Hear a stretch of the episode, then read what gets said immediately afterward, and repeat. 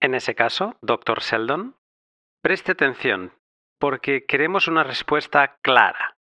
¿Para qué servirán sus ciudadelas? La voz del abogado se hizo estridente. Había tendido la trampa. Logró arrinconar a Sheldon, apartarle de cualquier posibilidad de respuesta. Pero Harry Sheldon no se alteró. Para reducir al mínimo los efectos de esa destrucción. ¿A qué se refiere exactamente con eso? La explicación es muy sencilla. La próxima destrucción del dinero fiat no es un suceso aislado del esquema del desarrollo humano. Será el punto culminante de un intrincado drama que empezó hace siglos y acelera continuamente su velocidad. Me refiero, caballeros, a la continua decadencia del Estado. ¿Se da cuenta, doctor Sheldon, de que está hablando del Estado que existe desde hace siglos, a pesar de todas las vicisitudes de las generaciones y que está respaldado por los buenos deseos y el amor de 8.000 millones de seres humanos? Estoy tan al corriente de la situación actual como de la pasada historia del Estado. Aunque no pretendo ser descortés, creo que la conozco mejor que cualquier otra persona de esta habitación. ¿Y predice su ruina? Es una predicción hecha por las matemáticas. No hago ningún juicio moral. Personalmente lamento la perspectiva. Aunque se admitiera que el Estado no es conveniente, cosa que yo no hago, el estado de anarquía que seguirá a su caída sería aún peor. Es ese estado de anarquía lo que mi proyecto pretende combatir. Sin embargo, la caída del Estado, caballeros, es algo monumental y no puede combatirse fácilmente. Está dictada por una burocracia en aumento, una recesión de la iniciativa, una congelación de las castas, un estancamiento de la curiosidad y muchos factores más. Como ya he dicho, hace siglos que se prepara y es algo demasiado grandioso para detenerlo. ¿No es algo evidente para todo el mundo que el Estado es tan fuerte como siempre? La apariencia de fuerza no es más que una ilusión. Parece tener que durar siempre. No obstante, señor abogado, el tronco del árbol podrido, hasta el mismo momento en que la tormenta lo parte en dos, tiene toda la apariencia de sólido que ha tenido siempre. Ahora, la tormenta se cierne sobre las ramas del Estado. Escuche con los oídos de Bitcoin y oirá el crujido.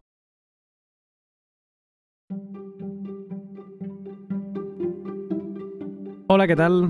Os habla Lunaticoin y bienvenidos a mi podcast. Esto que acabas de escuchar es un fragmento modificado de uno de mis libros favoritos, La Fundación de Isaac Asimov. Y me sirve a la perfección para introducirte el tema del pod de hoy, la caída del estado que Bitcoin está acelerando. Te cuento más en un minuto, pero antes, un momento para mis sponsors, que sí superarán la prueba de la caída del estado. Hodel Hodel es la plataforma web en la que podrás comprar Bitcoin de otros particulares sin preguntas de más. En esta época de precios históricos por encima de los 60.000 dólares, ¿cómo estás acumulando satoshis? Una gran forma de apilar sats eh, de forma recurrente es hodlhodl.com.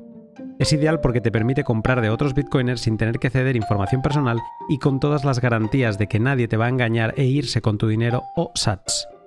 Hodlhodl.com puede intimidar la primera vez, pero cuando ya lo has utilizado alguna vez, ¿no? Es bastante sencillo.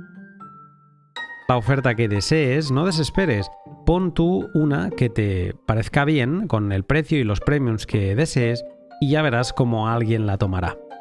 Empieza a pilar satoshis entrando a hodlhodl.com y recuerda que si te registras utilizando el código Lunaticoin, recibirás un descuento en comisiones para siempre. Bitrefill es la empresa Bitcoiner que te permite vivir en todas las partes del mundo con tus Bitcoin. Ahora en El Salvador tienen la suerte de poder consumir y vivir con sus sats, pero el resto que seguimos viviendo en estados que dan la espalda a cualquier innovación que desafíe su monopolio económico, no podemos hacerlo. Pero con Bitrefill da igual, porque al menos yo en España puedo comprar en Carrefour, llenar el depósito de mi coche en Cepsa y consumir todo lo que quiera en Amazon MediaMarkt o Zalando. Bitcoin gracias a Bitrefill. Conferencias en El Salvador y recomiendo a todos que nada más aterrizar se hagan con una tarjeta de teléfono del país. Con ella y con Bitrefill eh, os vais a olvidar de alguna factura inesperada. poder recargar saldo de tarjetas, eh, por ejemplo, de Tigo, Digicel, Claro, Movistar o Red. Todo, como no, pagando con Bitcoin on-chain o Lightning. Si sigue el link de la descripción y sorpréndete de la oferta amplísima que tiene Bitrefill para ti en tu país. El pod de hoy es especial por varios motivos. Primero porque es la primera entrevista que concede Álvaro de María, el autor de uno de los libros Bitcoin que más he disfrutado leyendo. Porque explora la madriguera de qué es un estado y cómo Bitcoin acelera su inexorable caída. He investigado antes, me llevo una clase magistral para entender a la perfección su ABC. Es especial por la cantidad de momentos de claridad que he vivido grabándola. La charla con Álvaro permite tomar conciencia del momento histórico en el que nos encontramos. Da perspectiva y encaje a Bitcoin en este contexto, o un deseo friki de cuatro cypherpunks, sino como un elemento necesario para retomar el camino hacia la virtud de la raza humana. Innovación que necesitábamos frente a la decadencia del Estado. Si quieres entender el momento histórico en el que nos encontramos y la base filosófica y jurídica que nos llevará a vivir en las ciudadelas de Bitcoin, sin más, te dejo con el pod.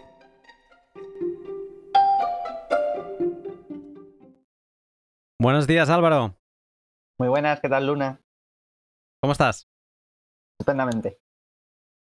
Bueno, yo tengo muchas ganas de esta conversación. ¿eh? Em, eh, estoy muy expectante con este tema. Eh, ahora lo iremos desgranando, pero es un tema que me ha sorprendido, eh, supongo, por no haberlo tratado antes y eso, que tengo, estoy expectante para que me ilumines un poco más.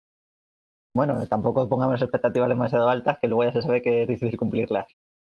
Nada, nada, expectativas las normales. Pero bueno, vamos a empezar porque tú eres eh, Álvaro de María y bueno, eh, Creo que la pregunta aquí pertinente es eh, un poco hablar de cuál es tu background o tu formación y si podrías explicar cómo ha sido tu caída por la madriguera, que es una pregunta que se hace como muy típica, pero es que en tu caso me parece de especial interés que cuentes cómo, cómo fue esa experiencia.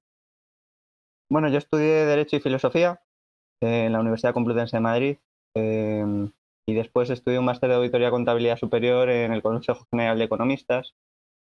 Y entonces, por así decir, tengo como una formación muy completa o, que aspira un poco a, la todología, entre comillas, ¿no? A, tratar de hacer una cosmovisión eh, muy general de la, de la, realidad política y de la realidad social y demás. ¿no? Entonces, claro, eh, yo, por ejemplo, tengo mucha formación en, en cuestiones de teoría del Estado, eh, me he especializado mucho en filosofía del derecho y en este tipo de cuestiones.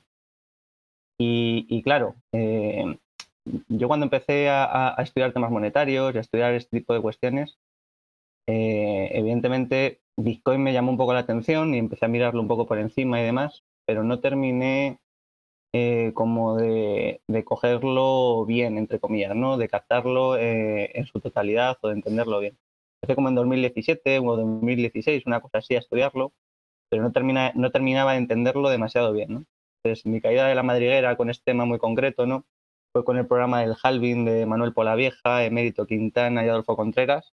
Y ahí sí que me hizo clic, ¿no? Y, desde entonces, bueno, se ha convertido en una sesión completa, porque como que en mi puzzle mental, entre comillas, em, Bitcoin resolvía cierto problema que yo tenía como muy pendiente y que había dejado un poco aparcado, que era cómo se iban a reestructurar las sociedades políticas después de una crisis del Estado.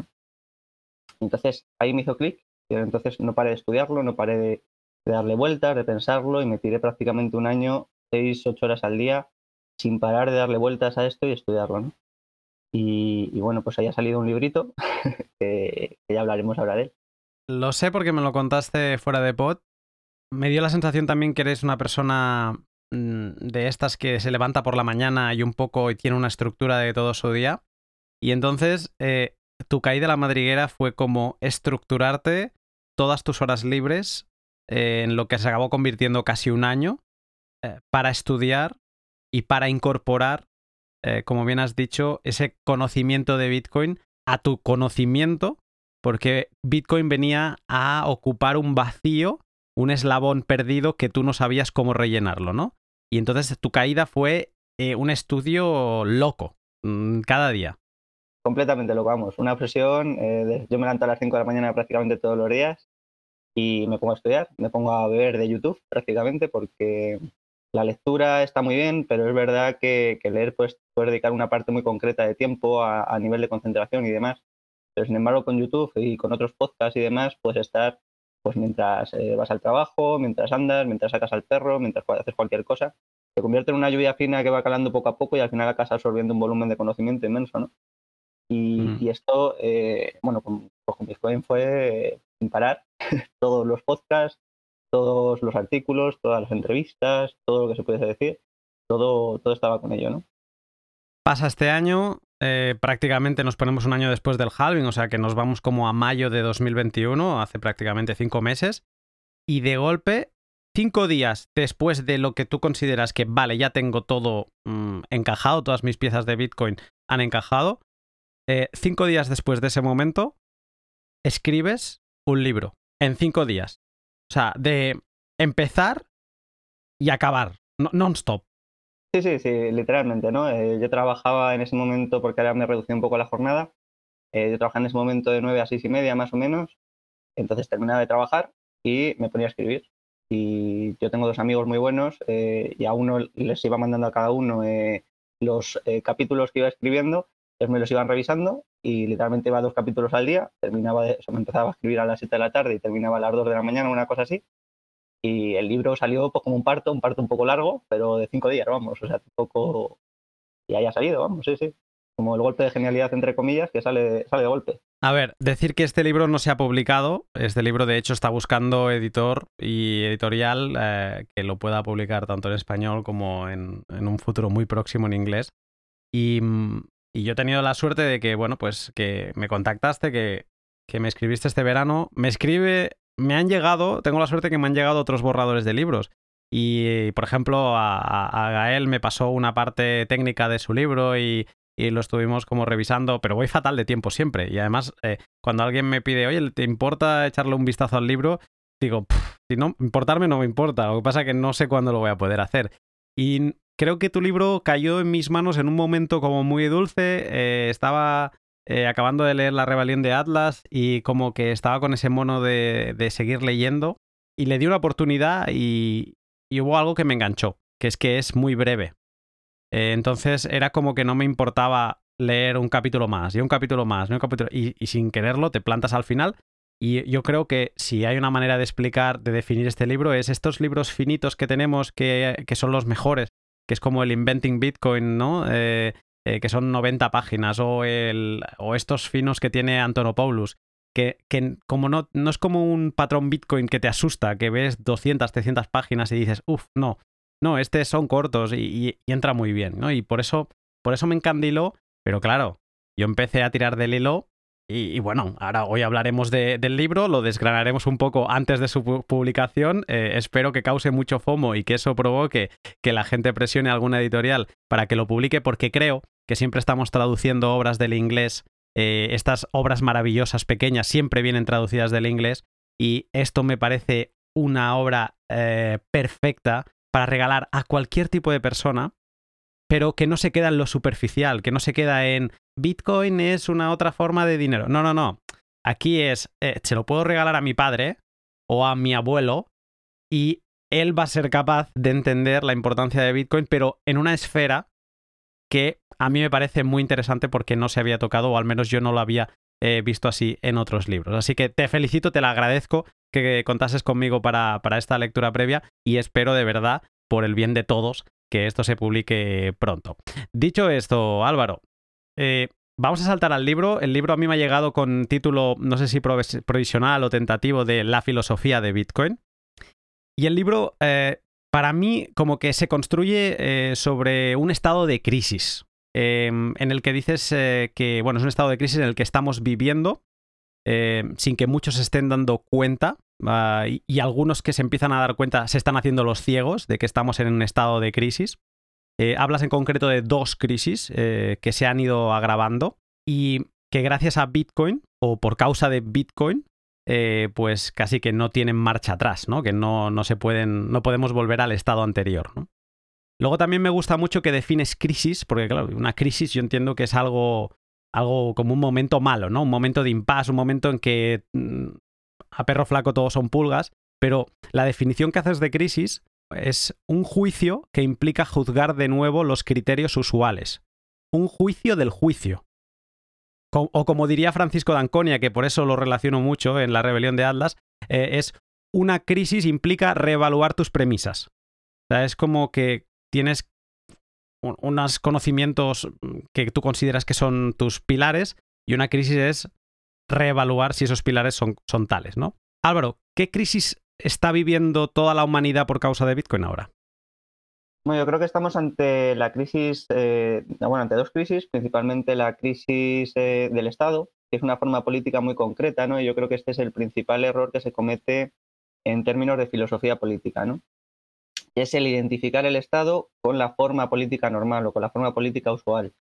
Eh, el Estado es una forma política muy concreta y, muy peculiar y después entraremos, si quieres, en esa cuestión, ¿no? porque es eh, parte importante de este podcast y del libro. Y la otra gran crisis es la crisis eh, de, la autoridad política en el sentido de vinculado a, la moneda. ¿no? indudablemente, eso ya es un tema que sí que se ha tratado en otras ocasiones y en otros libros. Bitcoin yo creo que va a introducir una crisis muy, muy significativa en, en eso, en la concepción que tenemos de la moneda eh, en un sentido amplio, ¿no? Eh, en el sentido de que la moneda está vinculada a la autoridad política.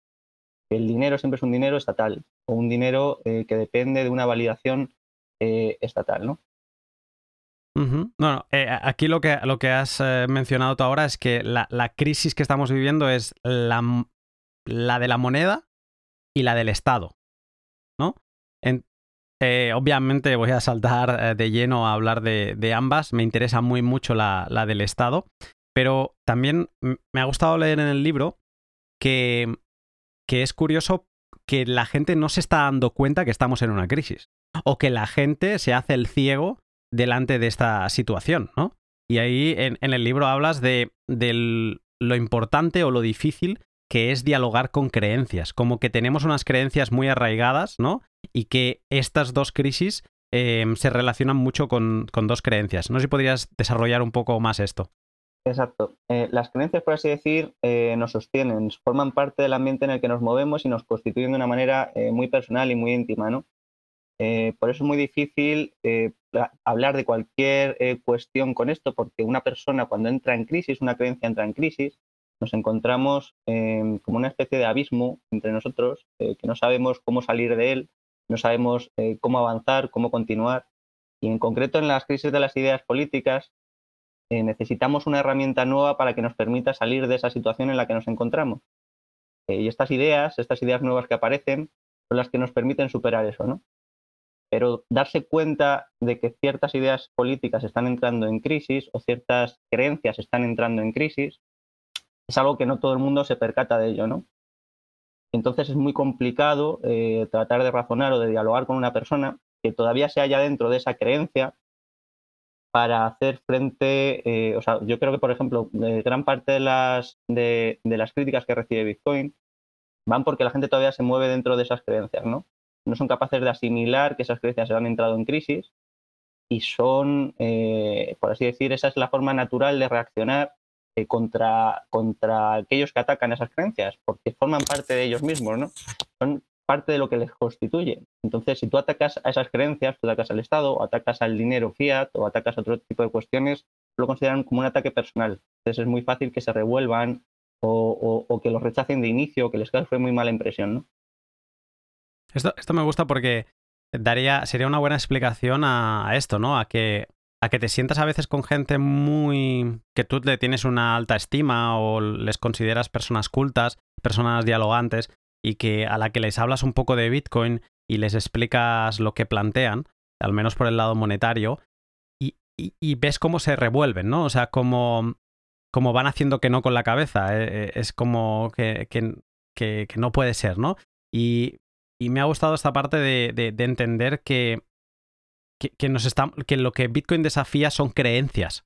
Son creencias, en este caso una creencia relacionada con el Estado y por otro lado una creencia relacionada con el dinero, que al final es muy sensible porque es por lo que trabajamos, es por lo que dejamos de estar con nuestros seres queridos ocho horas al día para, para acumular eh, dinero. Y si, si nos están desafiar el dinero es desafiar pues nuestra vida y hay gente que, estará en, en, su final de ciclo laboral y al final les estás desafiando toda su inversión de tiempo vital. Exacto, eh, e, eso es, ¿no? Eh, justo cuando tú eh, estás planteando que, por ejemplo, el sistema de pensiones puede quebrar o pueden no tener o recibir la pensión que esperaban o que, o que querían, automáticamente dicen, no, no, no, el Estado me la garantiza o yo, yo he contraído un derecho contra el Estado que me lo va a proveer, ¿no? Entonces, en el momento en el que te das cuenta de que eso no tiene por qué ser así, que no hay ese tipo de cuestión, literalmente estás diciendo, lo que has hecho el 30 o el 40% del tiempo de tu vida eh, no se va a traducir en lo que tú esperabas. Asumir eso es una cosa evidentemente muy dura, ¿no? Porque es una creencia con la que tú has vivido y con la que tú vives eh, gran parte de tu tiempo. Entonces, es muy complicado renunciar a ella, ¿no? Y solo cuando te das cuenta eh, de que estas creencias quiebran porque no cumplen con las expectativas que estaban cumpliendo, que estaban prometiendo, ahí es cuando, esa, idea o esa creencia entra en crisis, ¿no? Y ahí es cuando recupera su carácter histórico, por así decir, ¿no? Su carácter contingente, su carácter de, no necesario, ¿no? Pues no, no es necesario, no es, no es una premisa necesaria que el Estado te tenga que garantizar una pensión eh, que te permita vivir el resto de tu vida. Es, es probable, de hecho, que no pueda cumplirlo, ¿no? Cuando te das cuenta de eso, necesitas nuevas ideas o nuevas formas de actuar, nuevas formas de comportarte, nuevas formas de relacionarte con los demás, que te permitan sobrepasar esa crisis de esa idea histórica, ¿no? O sea, de esa creencia histórica que ha entrado en crisis. Necesitas moverte en una nueva creencia, moverte eh, en una nueva idea que te permita solucionar esos problemas que las creencias antiguas ya no permiten. Mm, eh, mm, uf, has dicho muchas cosas aquí, ¿eh? Em, dos. Eh, una es la parte de la idea histórica, que ahora, ahora te pregunto, y la otra, la de la comunidad Bitcoin. Em, lo digo porque a veces se me olvidan luego cuando me pongo a divagar. Eh, la primera, o sea, es lo que has dicho es que una creencia cuando la superas, cuando la desarraigas de ti y la consigues ver eh, desde fuera, ¿no? Em, haces como el zoom out y, entiendes cuál es el componente de esa idea, de, esa, creencia, perdón, se convierte en, una idea, ¿no? En, un, concepto que, lo puedes pues, darle la vuelta a 3D, ¿no? Como haríamos ahora con los objetos 3D, como que la puedes entender y analizar, ¿no? Pero que entonces, una vez has hecho eso, te has quitado una parte de ti, e, e, ese abandono, ¿no? Ese, ese sentirse huérfano, es lo que lleva a que busques mecanismos para sobrellevar esa nueva realidad, ¿no? Y, y, aquí es donde incorporo el otro punto, que esto podría ser la razón por la que cuando empezamos a interesarnos por Bitcoin, sin haberlo hecho antes, nos unimos a una comunidad de Telegram, empezamos a hacer amigos en virtuales eh, con unas conexiones súper fuertes. Yo tengo amigos en Bitcoin que, que, que, pues que yo hacía años que no hacía amistades de esta, de esta manera, ¿no?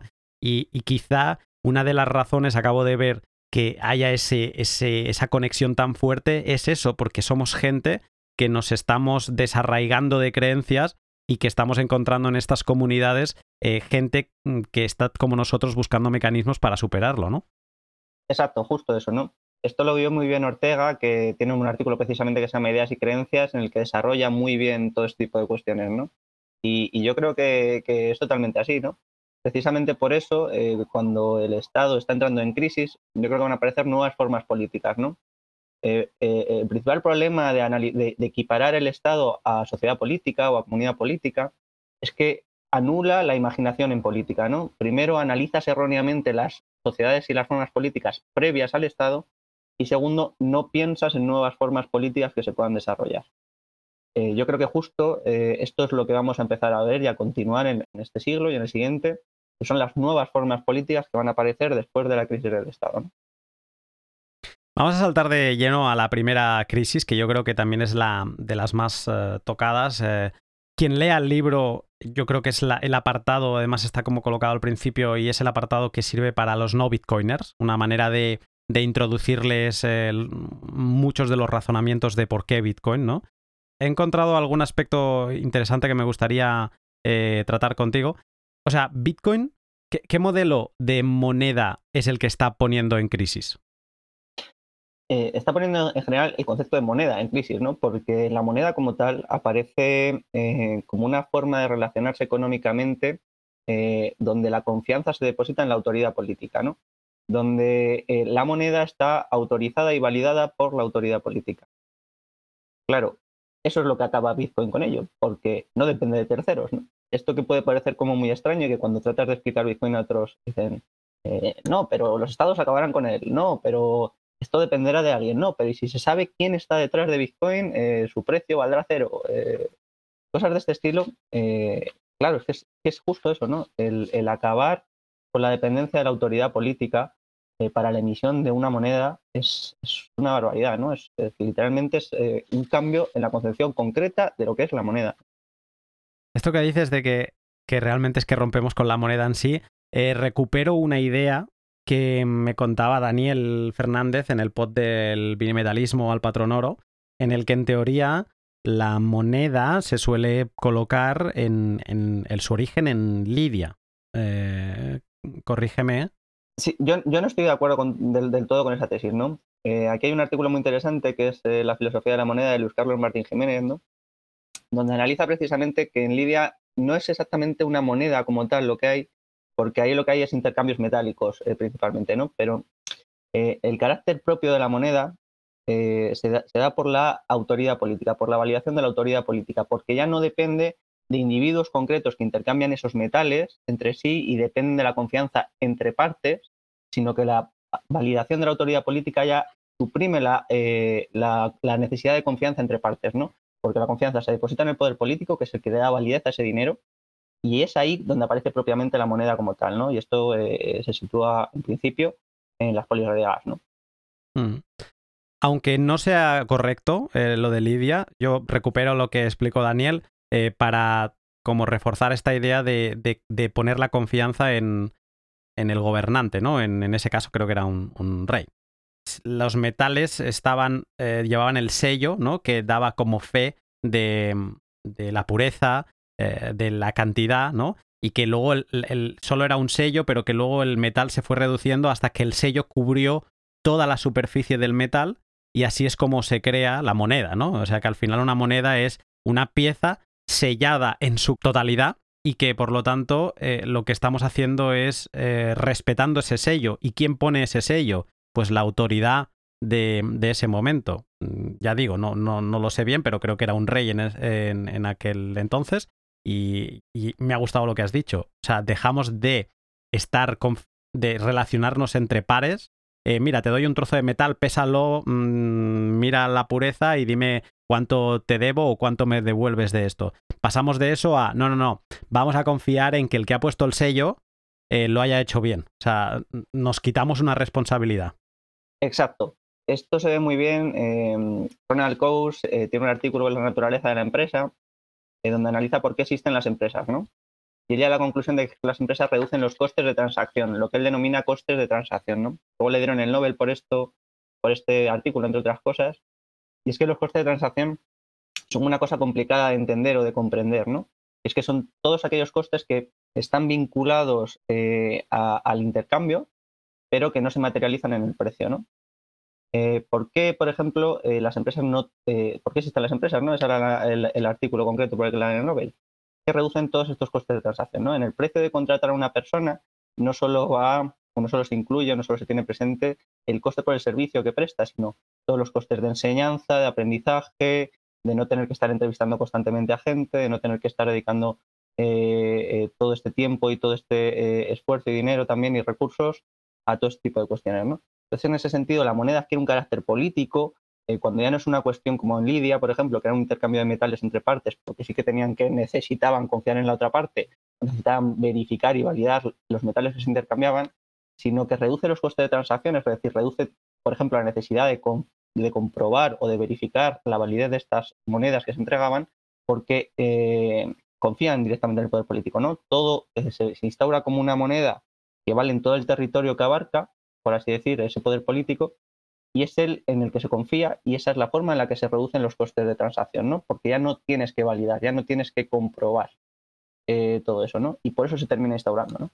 ahora tenemos precisamente, esa es una de las grandes ventajas de Bitcoin, ¿no? que suprime enormemente, pero enormemente costes de transacción. ¿no?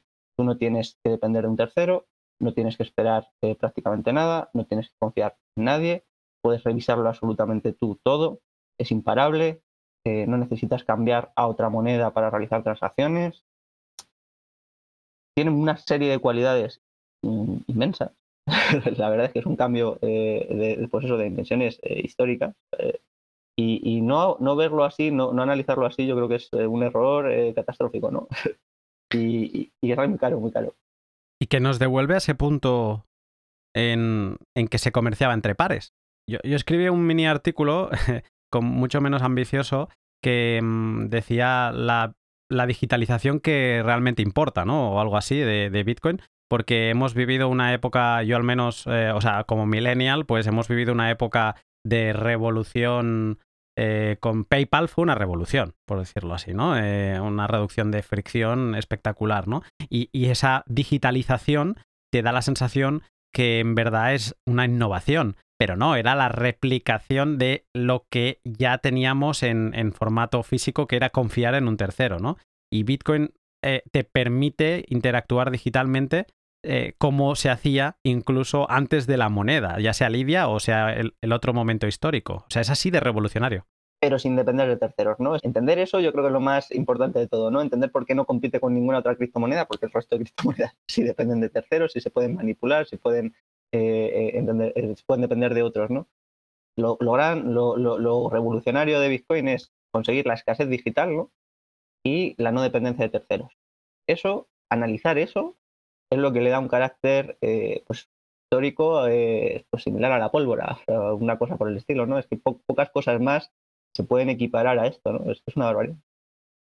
Em, te voy a soltar un concepto que dejas por ahí en el libro, em, que también está muy relacionado con la pólvora, y es eh, la relación entre innovación y destrucción. Em, claro, Bitcoin, aunque hace una cosa que se hacía hace miles de años, eh, plantea un montón de innovaciones. Y eso tú en el libro dices que una innovación es destrucción. ¿Cómo tenemos que entender esto? Exacto. Yo creo que eh, parte consustancial a cualquier tipo de innovación eh, supone la destrucción de aquello a lo que sustituye, ¿no? por ejemplo, pensemos en, los smartphones. Pues los smartphones dejan atrás a la radio, al cassette, quiero decir, a la cámara de fotos, en gran medida a ciertos ordenadores, a la mensajería, al envío de cartas y demás, ¿no? O internet, un montón de cosas, ¿no? Incluso con casos más concretos y más puntuales, como podemos ver eh, que el software al final está eh, acaparando un montón de mercado, ¿no? Vemos, por ejemplo, cómo pues, Uber deja atrás el modelo de los taxis y Tesla, si consigue sacar eh, su software autónomo, pues dejará atrás el modelo de Uber y el modelo de los taxis, ¿no? Porque simplemente te vendrá a recoger un coche autónomo y te llevará a tu puerto de destino. Claro, entonces en, este sentido vemos que cualquier tipo de innovación tecnológica siempre destruye lo anterior, ¿no? El, el caso concreto de los luditas, por ejemplo, cuando aparecen precisamente con la, con la innovación tecnológica, con la revolución industrial, eh, claro, cuando tú tienes eh, a gente cosiendo y haciendo ropa y haciendo telas y haciendo tal, de repente es maquinaria industrial para producir textil, todos esos puestos de trabajo son prescindibles. ¿Por qué? Porque ya no son necesarios para eso, ¿no? Entonces, eh, destruye, la innovación destruye mucho. Y en este caso, claro, estamos ante una innovación eh, brutal. Eh, de hecho, tan brutal que es capaz de redefinir el derecho de propiedad, ¿no? Eh, que es que son una cantidad de cosas inmensas, ¿no? Se permite un acceso a un dinero increíble, a la inconfiscabilidad, es incensurable, es imparable. son una cantidad de cualidades y de, y de propiedades y de, y de, cuestiones que son, vamos, impresionantes, ¿no? Entonces, tiene, la destrucción tiene que ser proporcional a, las innovaciones que, representa, ¿no? Y claro, evidentemente, pues lo primero que, te da la sensación eh, que se vais eh, al traste son eh, todos aquellos activos con los que compita, o por lo menos una parte significativa de ellos. Y lo que trato de analizar en el libro es cómo también puede acabar con una forma política, ¿no?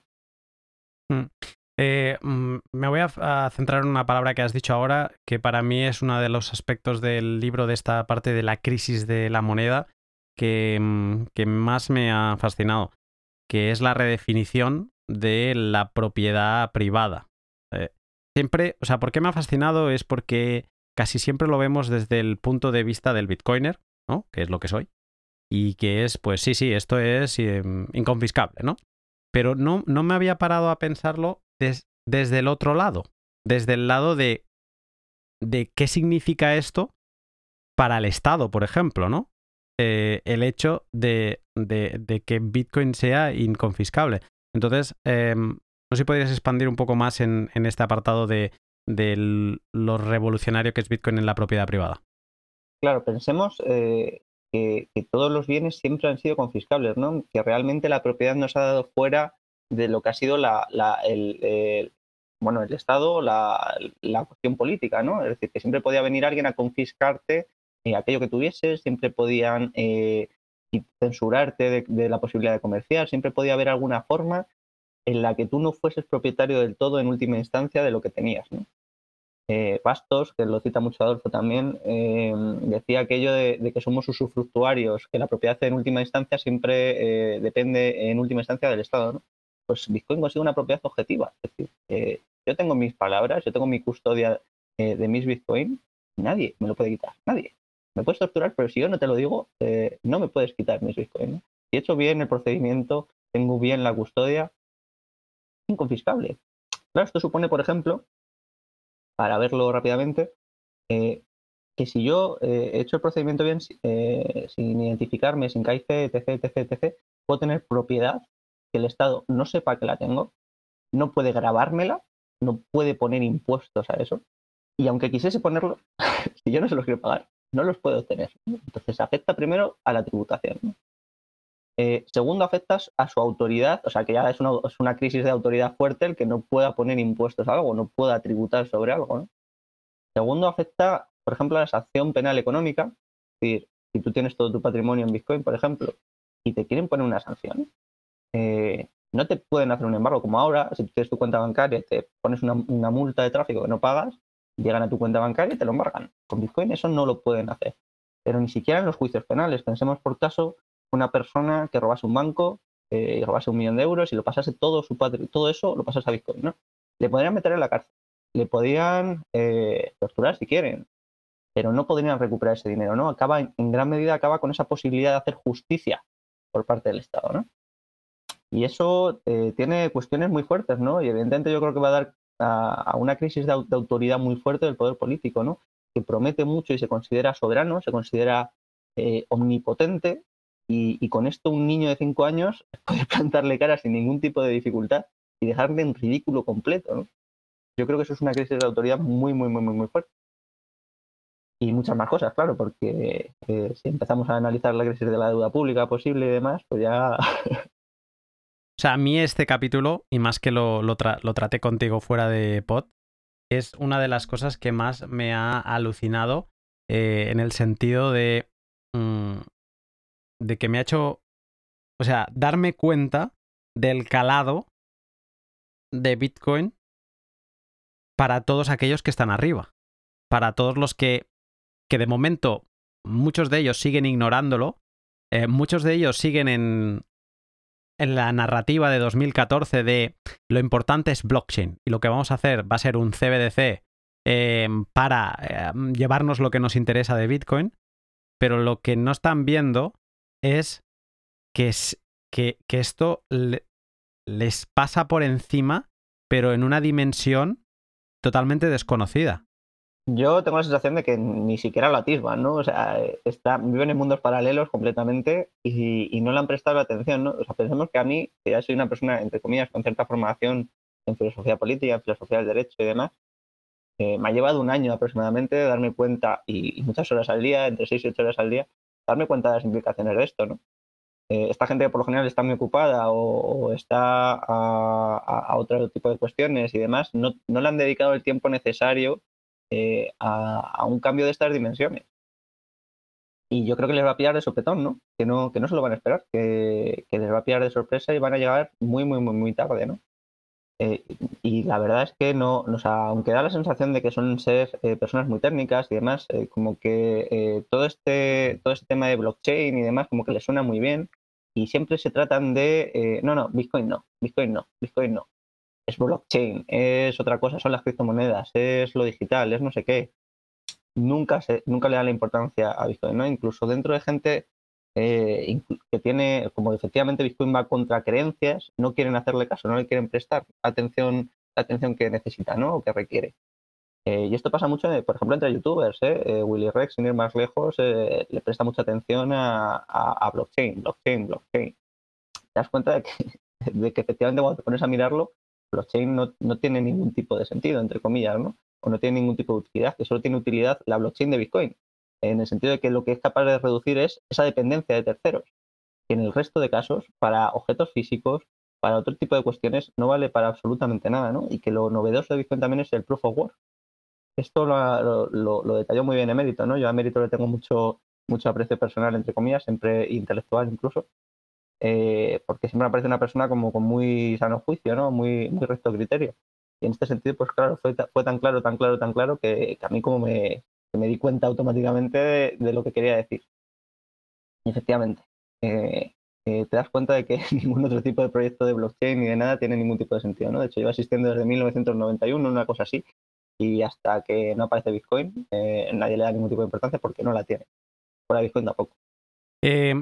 podríamos seguir en la, crisis de la moneda. tienes apartados muy interesantes. No, no, tratamos de hacer una lectura en versión podcast del libro, eh, yo solo espero que, puedas eh, ser accesible para todos y que, puedan desgranar. Yo sí que me quedo con esta parte que, me parece que es que lleva mucho a esta segunda que vamos a tratar, que es la crisis del Estado, em, que es la parte esta de la de cómo la propiedad privada se vuelve realmente propiedad privada, porque da la sensación que cuando reflexionas, cuando, como decíamos antes, la creencia de la propiedad privada actual la volvemos idea, la hacemos una abstracción y la volvemos idea histórica, la podemos ver desde fuera y analizarla, eh, da la sensación que lo que hemos tenido hasta ahora ha sido una ilusión.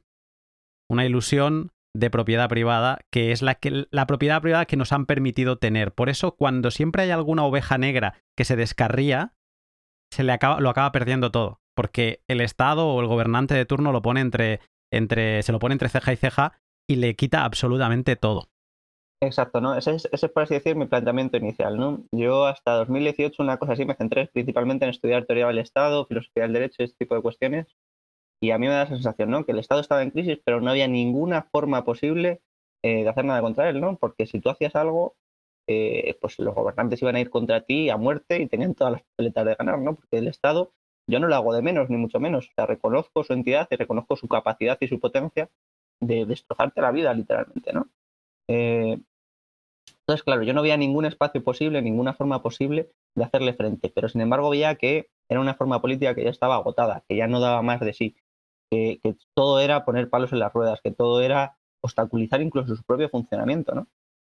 Y, de repente, claro, cuando te hace clic, dices, ah, pues ya está, tenemos aquí el ciberespacio, tenemos aquí Bitcoin y, y contra esto no pueden hacer nada. Nada es nada. Vamos a, vamos a desgranar la palabra Estado porque es una de las cosas con la que yo me he leído tu libro dos veces. Y la segunda ha sido para tenerlo muy fresco para esta charla, ¿no? Y la, en la segunda vez he entendido mucho más que en la primera. Pero no porque no sea claro el libro, sino que es que hay conceptos, y yo aquí levanto la mano y, y quedo como el tonto de la clase si hace falta, pero que yo no entendía bien lo que era el Estado. O, o quizá yo lo tenía como una creencia y lo que has hecho tú con este libro ha sido eh, que yo pudiera hacer esta abstracción y empezar a analizarlo desde fuera. Nunca me ha interesado. Y mm, entonces me gustaría como, antes de, seguir em, teorizando sobre qué, mm, qué pasa con Bitcoin y el Estado, me gustaría parar un momento y explicar, desgranar qué es esto del, del Estado. Porque, como decía, o sea, para mí el Estado es una creencia, o era una creencia. Y, y tú dices que que, esta creencia no, lo podemos entender como un concepto aplicable a cualquier sociedad política. O sea, como que el Estado no es eterno. Y esto nos lo tenemos que quitar de la cabeza. Eh, eh, ¿Cómo es esto? Exacto. A mí esto fue una de las cosas que más me impresionó, ¿no? O sea, a nivel personal directamente, ¿no? Que fue darme cuenta de, que efectivamente, de que esta concepción que tenemos de que nuestra realidad política ha sido eterna es falsa. Eh, nunca, o sea, el, Estado es una forma política muy concreta, ¿no? Que tiene su origen en el siglo XVI y, desde entonces, pues ha experimentado una serie de cambios también, pero las formas políticas anteriores no eran formas políticas estatales, ¿no? esto se puede ver muy bien, eh, por ejemplo, la palabra Estado eh, aparece por primera vez eh, en algunos textos de Saboranola y de Maquiavelo, y no aparece antes, ¿no? No aparece antes del siglo XV, no lo encuentras en ningún texto, ¿no? a mí también me da, porque me movían en ciertos ambientes liberales y demás, y ahí conocí también a, Dalmacio Negro, que trata muy bien todo este tipo de cuestiones, que es un historiador del Estado muy bueno, mucho de Carl Smith, que también conoce muy bien todo, todo esto. De hecho, Carl Smith tiene un artículo eh, brillante en el que detalla todo esto, que es el, Estado como concepto concreto vinculado a una época histórica. ¿no? Entonces, ¿qué es lo que hace propio al Estado? ¿no? ¿Qué es lo que hace característico al Estado que no se puede aplicar a otra forma jurídica? Esto para mí fue muy fácil verlo, entre comillas, por, hacer, por estudiar mucha historia del derecho. Te voy a detener. Porque em, tienes tanto conocimiento que para alguien, o sea, que alguien que no lo tiene como yo, eh, sí que veo cosas que tú das por sabidas y no, yo no, no, no, no es así. Entonces voy a seguir, te freno y quiero que me expliques algo más. O sea, constantemente el Estado, eh, vas diciendo constantemente, el Estado no es una realidad política, una, una sociedad política eterna, eh, todo el rato, sociedad, realidad política, lo político, en el libro también dices. Sea, ¿cómo podemos entender qué es esto de una sociedad o realidad política? no hay una palabra para definir esto como tal, ¿no? Entonces, el Estado venía al pelo para eh, ser la, palabra que utilizamos para expresar esto, ¿no? ¿Qué es esto? Porque esto no, no se le había dado una palabra, ¿no? Eh, comunidad política, ¿qué es esto una comunidad política, ¿no? Claro, pues la forma, eh, siempre nos organizamos en base a algún tipo de forma, siempre aparece algún tipo de poder que trata de defender la forma en la que vivimos. En nuestras creencias, las creencias de un grupo, la forma en la que vive ese grupo, ¿no? ese poder que garantiza esa forma de vida eh, en común, por así decir, podemos decir que eso es lo político, ¿no? Eh, esa defensa concreta de eso, ¿no? Ese, grupo que se cierra para defender sus creencias, para defender su forma de vida, para defender su religión, para defender eh, todo aquello en lo que cree, ¿no? Claro, el Estado viene eh, al pelo porque tú aplicas esto a cualquier, eh, o sea, como no tienes una palabra para describir eso, eh, la ciencia política además es una ciencia que se desarrolla en el siglo XIX aproximadamente, que es justo cuando el Estado está en su máximo esplendor. Entonces, para ti es la forma perfecta y la forma que aplicas a analizar el resto de sociedades políticas pasadas también, con sus categorías, con sus, con sus ideas y demás. ¿no? Entonces, claro, es muy difícil ver o es muy difícil percatarse de por qué esto es importante, de por qué esto no ha sido así históricamente. ¿no? Eh, esto se ve muy bien, o, a, mí, a mí me lo parece, ¿no?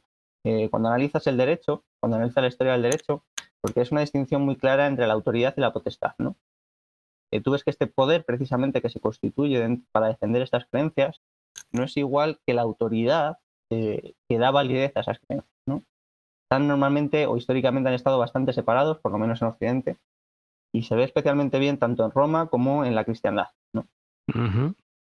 Tú ves claramente cómo eh, el poder político no crea derecho, que la identificación entre derecho y ley es una producción moderna, que, el poder político se sometía a la autoridad, ¿no?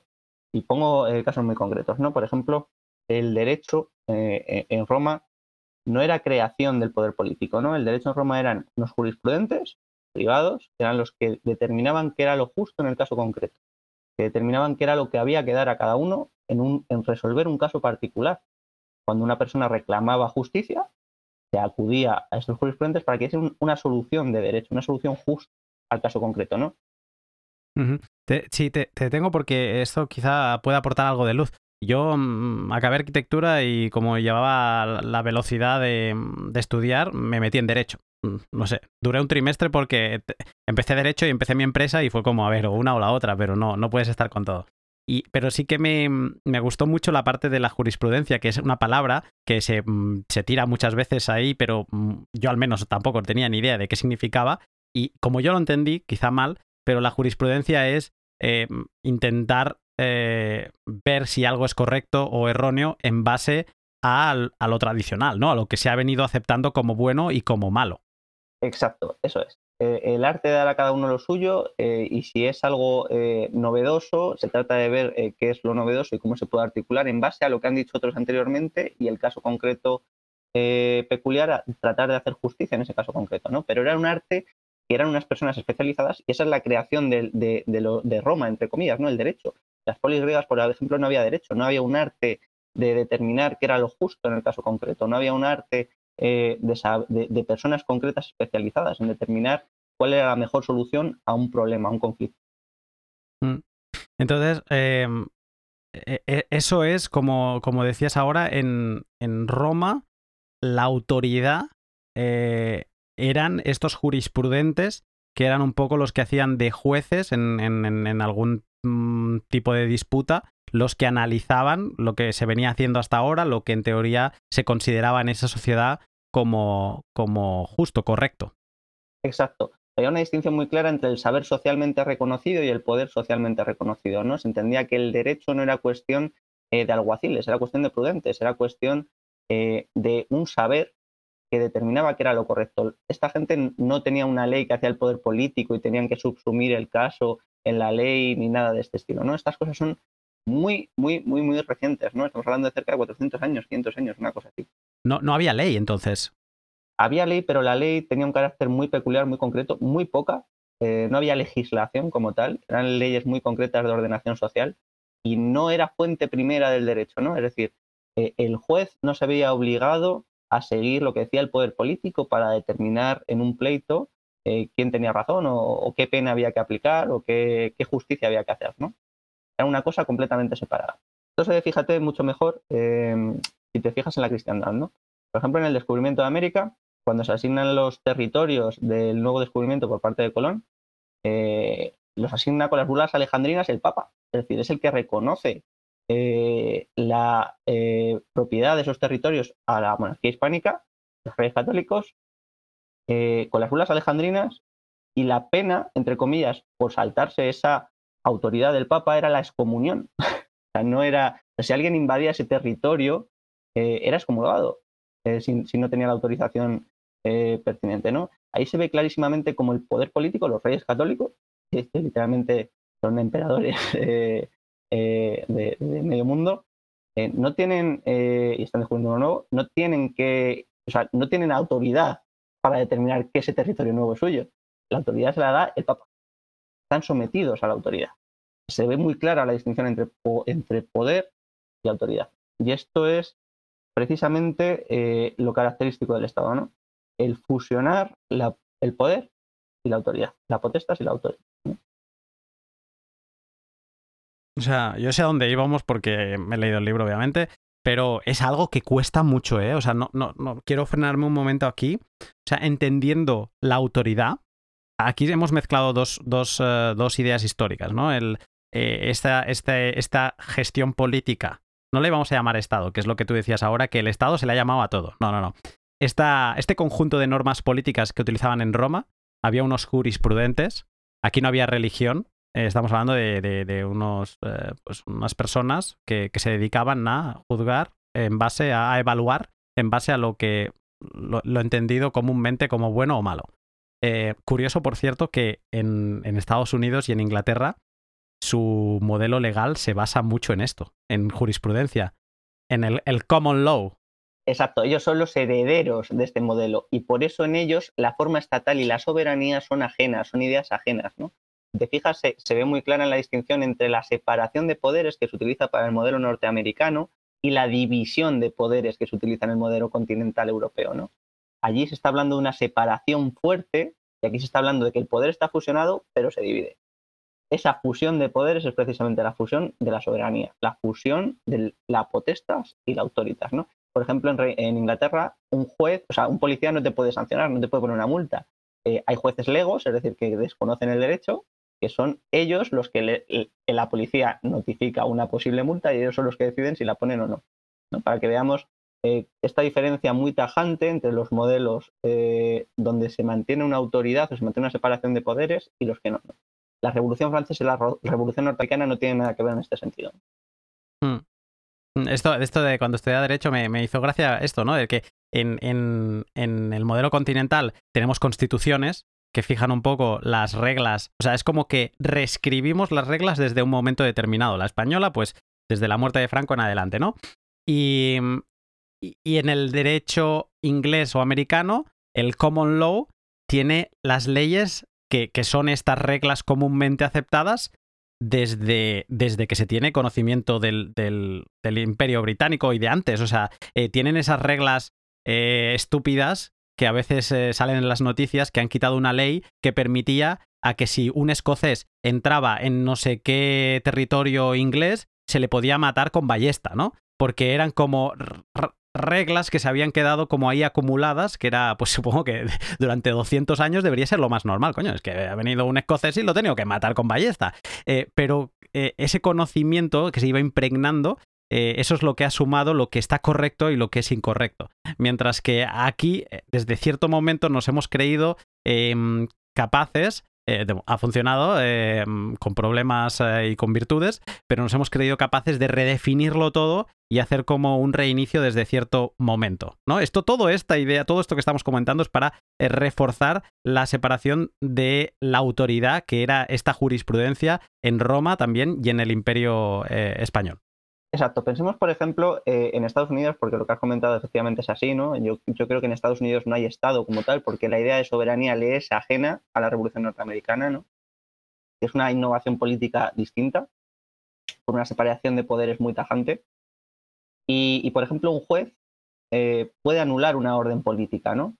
Eh, cuando Trump impidió que personas de países, de algunos países musulmanes, entrasen en Estados Unidos, fue un juez eh, particular el que anuló una orden del presidente de Estados Unidos, ¿no?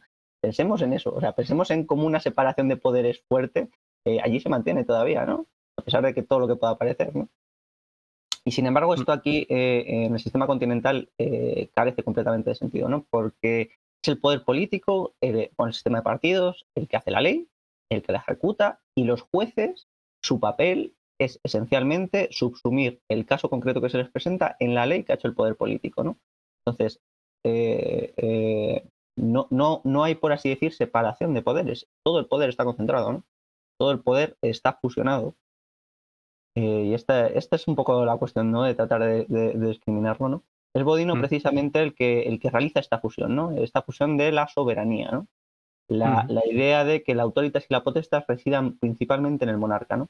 Este es el paso eh, histórico principal de las monarquías, por ejemplo, como la hispánica, que sí que reconocía esta eh, discriminación eh, claramente, ¿no? Por ejemplo, como hemos comentado antes con las bulas alejandrinas, más tarde, los debates que se tenían, por ejemplo, sobre los indios, sobre el descubrimiento de América, los tenía Inés de Sepúlveda con Bartolomé de las Casas. No era el rey el que decidía como tal o el que hacía su voluntad para hacer la legislación, sino que delegaba en aquellos que sabían de la autoridad.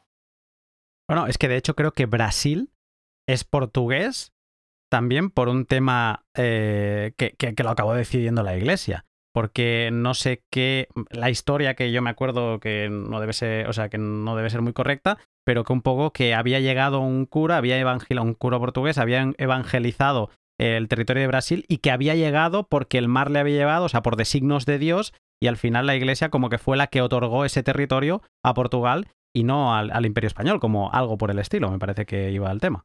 Exacto, es, este es el tema central, ¿no? Que el Estado se constituye en gran medida contra la Iglesia Católica. Esto es un poco lo central, ¿no? La Iglesia Católica que tiene una intención principal eh, universalista, eh, es decir, por ejemplo, el Imperio Español, ¿no? Trata de evangelizar todo el mundo, trata de conquistar y, evangelizar todo el mundo. Eh, se acaba viendo enfrentada por, por, los particularismos de los protestantes, ¿no? Eh, pensemos, por ejemplo, cómo rompe eh, el anglicanismo ¿no? con, con, Enrique, eh, con Enrique VIII, que se quiere divorciar, no quiere reconocer la autoridad del Papa, no quiere reconocer la autoridad de la Iglesia, se convierte él mismo en la cabeza de la Iglesia anglicana, siendo autoridad y potestad al mismo tiempo, ¿no? se convierte en la cabeza de la Iglesia, ¿no? Estas ideas de Bodino tienen principalmente desarrollo en Francia, ¿no? Esta idea de la fusión, ¿no? Y aquí nos llegan los Borbones, por ejemplo. Esto se ve también muy claro eh, si analizas la historia del derecho de España, ¿no? Los fueros. Para alguien eh, que sea eh, que, que, trate de analizar los fueros desde la perspectiva del Estado, es incomprensible, ¿no? Porque son las formas jurídicas en las que se organizan territorialmente partes distintas de los estados. Precisamente la entrada de la idea de soberanía en España se produce con la entrada de los Borbones, ¿no? A la sucesión de la guerra de, a la guerra de sucesión, cuando llega Felipe V, eh, lo primero que hace es quitarle los fueros con los decretos de nueva planta a Cataluña, la forma en la que se expresaba. ¿no? Ahí se ve muy bien y muy claro cómo esta idea de soberanía, de estar en de que el, rey es un soberano que está en, posesión o en capacidad de despreciar las formas en las que se organizan y consideran, consideran hacer su forma de justicia a los territorios o, las diversas poblaciones, regiones o comunidades políticas, eh, él está en capacidad de despreciarlos, de suprimirlos, está exento de cumplir los derechos, ¿no? Y, eso aquí se ve muy claro, ¿no? Con, cómo los Borbones se organizan. Eh, autoridad súper clara. Eh, potestad. sé que, sé que tú, tú, ya estás en la soberanía, que es la mezcla de las dos, la unión en una única cabeza visible, el monarca, el monarca absoluto. Eso es la, soberanía. Pero yo es que no acabo de entender qué papel pintaban, o sea, cuál era la, potestad antes de, esta fusión. Si la iglesia me está diciendo si un territorio puede ser mío o no puede ser mío, y está un poco marcando lo que hoy entendemos como ley, ¿no? Lo que es correcto y no es correcto. Eh, quien juzga son estos jurisprudentes de la iglesia. Eh, o sea, ¿cuál era el papel de la potestad? ¿Cuál era la función de la potestad? la defensa principalmente de estas creencias, ¿no? Es decir, la defensa eh, esencialmente de esta forma de vida en común, eh, natural, espontánea, eh, que era la que trataban ellos de defender, ¿no? la potestad además tenía mucho prestigio, tenía mucho reconocimiento social y, por ejemplo, pensemos en las guerras, ¿no? Cómo se hacían principalmente la reconquista, pensemos mismamente, ¿no? contra los moros, ¿no? Por la defensa de una fe, por la defensa eh, de una forma de vida eh, en común, eso se hace desde la potestad, ¿no? Eh, con la autorización de la autoridad, ¿no? Pero con la potestad, incluso hasta la guerra civil española, por ejemplo, se, hace desde la potestad, entre comillas, con la autorización de la Iglesia como una cruzada, ¿no? en términos religiosos, en términos de autoridad, de reconocer esta autoridad externa al poder político, ¿no? Es un poco como la seguridad, como la. Eh, me da la sensación como que hacen un poco de Ministerio del Interior. Eh, esa es. Su papel es esencialmente de seguridad y de defensa de la comunidad política, ¿no? Vale. Y entonces lo que, lo que venías introduciendo tú ahora, Bodino eh, crea la figura de la soberanía, que nos encanta a los bitcoiners esto de somos soberanos, soberanos, tal. La palabra soberanía se la, se la tenemos que agradecer a, Bodino con esta idea de, unión de autoridad y potestad en una única persona. Por lo menos su rebaja eh, de nivel religioso a eh, nivel político. ¿no? Bodino le atribuye al monarca, y por cierto, esto se ve muy bien, el paso de las monarquías a las monarquías absolutas, ¿no? En el sentido de que no toda monarquía es una monarquía absoluta. La monarquía absoluta es una cosa relativamente moderna, relativamente reciente, que es precisamente aquella que también hace la ley y siendo la ley un imperativo legal para, el derecho, por así decirlo, una fuente principal para el derecho, ¿no? Un imperio del derecho. Eh, los reyes no hacían leyes, principalmente, ¿no? O sea, eran juristas, eran otro tipo de... El poder político no hacía leyes, ¿no? La cuestión es que esta idea de soberanía que Bodino atribuye a los monarcas, siendo monarquías absolutas, termina generando, por su proceder, por su forma de actuar, termina generando un aparato de poder, ¿no? Eso es concretamente lo que es el Estado, ¿no? Que se termina emancipando de esos monarcas. Y entonces, por ejemplo, aquí en, Europa se ve muy bien cómo la soberanía eh, de los monarcas pasa en la Revolución Francesa a la nación y la, o sea, la Revolución Francesa, el concepto político que desarrollan ellos es el de nación política, es el del conjunto de ciudadanos soberanos, es decir, que son ellos los que deciden sobre el bien y el mal, sobre cuáles son las normas que hay que hacer como conjunto de ciudadanos individuales, ¿no? Eh, que tampoco estaba antes, ¿no? Es una, es una creación propia de la Revolución Francesa. Y es precisamente este aparato de poder, por así decir, el que va a actuar eh, en base a esta idea de soberanía, en base a esta idea de crear el derecho eh, y ser la máxima autoridad tanto política como jurídica, y es la que va absorbiendo cada vez más y más y más poderes, ¿no? Por ejemplo, es una tontería entre comillas, se ve muy bien en el paso del derecho canónico, ¿no? De cómo era la iglesia la que hacía el derecho, a hoy, por ejemplo, hay una asignatura en cualquier grado de derecho que es Derecho Eclesiástico del Estado. Es decir, ahora el Estado regula hasta el derecho de la Iglesia. Eh, es, esto se ve eh, clarísimamente, ¿no? Cómo absorbe toda la autoridad, toda, toda, toda la autoridad, ¿no? Y, es precisamente por eso por lo que le siguen los ciudadanos, ¿no? Y esto tiene también un componente religioso. Eh, es decir, cuando Bodino atribuye la soberanía eh, al monarca le está dando la autoridad para determinar qué es lo que está bien y qué es lo que está mal. Esto tiene un carácter religioso clarísimo. Y es precisamente por eso por lo que la gente eh, tiene endiosado, entre comillas, al Estado, ¿no? Como como un Estado proveedor. Y en el derecho se ve muy bien también porque pasa de ser el derecho como una cosa que se trata de resolver un problema en el caso concreto, tratando de leer las relaciones sociales, siguiendo el derecho a las relaciones sociales nuevas que van apareciendo, a ser una realidad que se trata de crear, de crear situaciones nuevas, de construir nuevas relaciones jurídicas, de construir nuevas obligaciones que no estaban previamente, que no surgen espontáneamente. Entonces eh, se pasa de, un derecho que es eh, leer la realidad social a un derecho que es hacer la realidad social. Y pasa el Estado a ser creador de la realidad social, ordenador. Pasa a ser, eh, esto se muy bien también en los códigos, por ejemplo. cuando hablamos, por ejemplo, del código de Justiniano, el código Justiniano del derecho romano no es más que la recopilación de sentencias que habían dicho otros jurisprudentes. El código de Napoleón ya es una cosa radicalmente distinta, ¿no? Es un código, una constitución, un código ya que estructura la realidad social, que estructura los órganos, los aparatos, cómo se controla todo, cómo se estructura todo, qué se tiene que someter todo, ¿no? Eso es radicalmente distinto. La administración también es otra cuestión radicalmente distinta, ¿no? No había administración como tal en Roma, ¿no? Una creación propia de la Revolución Francesa, además. Mm, hacemos recapitulación. Eh, teníamos la autoridad y la potestad separada. Eh, se, Odino crea este concepto de la soberanía que desacraliza, le quita, expulsa este, esa parte religiosa, lo une en una única figura que de inicio es el monarca, que al unir esos dos poderes se convierte en monarca absoluto.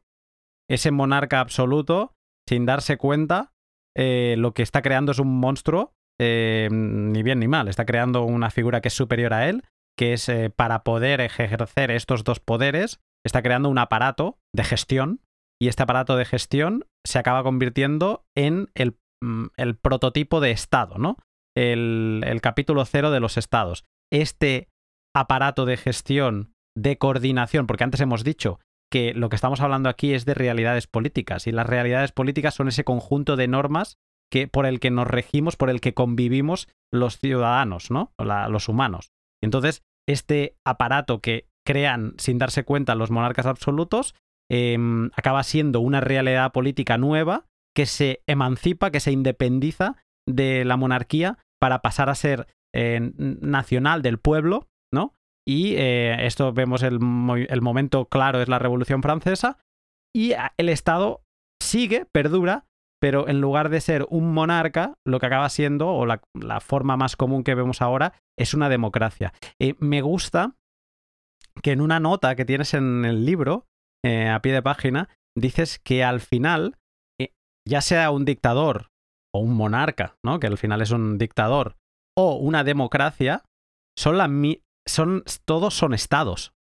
Porque acaban siendo eh, oligarquías de algunas de cuatro años, otras de mm, sin indefinidas, pero que eh, o sea, me ha gustado entender esta forma eh, política del Estado, entendiendo que tanto una, la dictadura que hay en Dubái como la, como la democracia que tenemos en España siguen la misma forma política que es el Estado.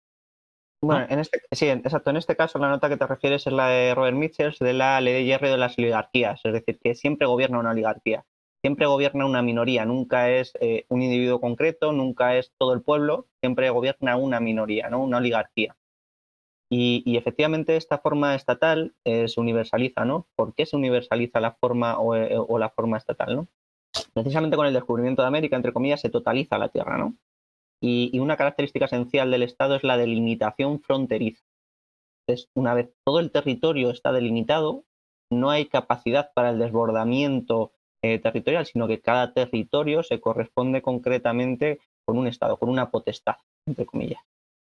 Y, este, es el, este es el tema central, ¿no? Porque eh, eh, el, Estado es la forma de organización espacial de esa forma política que aparece nuevamente en la modernidad, ¿no? Esto se, ve desbordado, entre comillas, por el ciberespacio, porque es un nuevo espacio eh, que no son capaces de controlar y que rebasa esa potestad política, incluso esa autoridad política del Estado, ¿no? Ahora lo vemos también, si quieres, más adelante, de por qué eh, eh, está en crisis, a mi juicio, mm.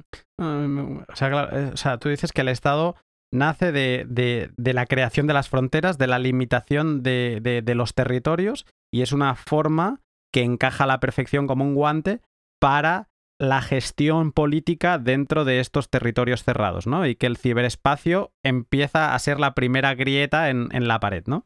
Exacto, el Estado es racionalizador del territorio, es centralista, es homogeneizador, es eh, creador de esa realidad social dentro de ese territorio, ¿no? Tiene su soberanía eh, limitada de ese territorio, ¿no?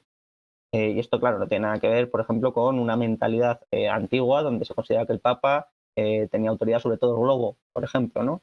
Eh, incluso los poderes eh, imperiales no reconocían límites eh, delimitados matemáticamente, sino que eran unas fronteras abiertas, los bordes o, las limes, que eran pues espacios de confrontación, espacios grises, donde no, se, no, había, si se producía ahí un conflicto, no era una cuestión que tuviese que resolver un Estado u otro en función de dónde cae dentro de su territorio, sino que se resolvería probablemente con formas jurídicas de ese momento concreto o de ese sitio concreto eh, por juristas concretos. Es decir, no era, no era una cuestión eh, estatal, no era una cuestión eh, de soberanía.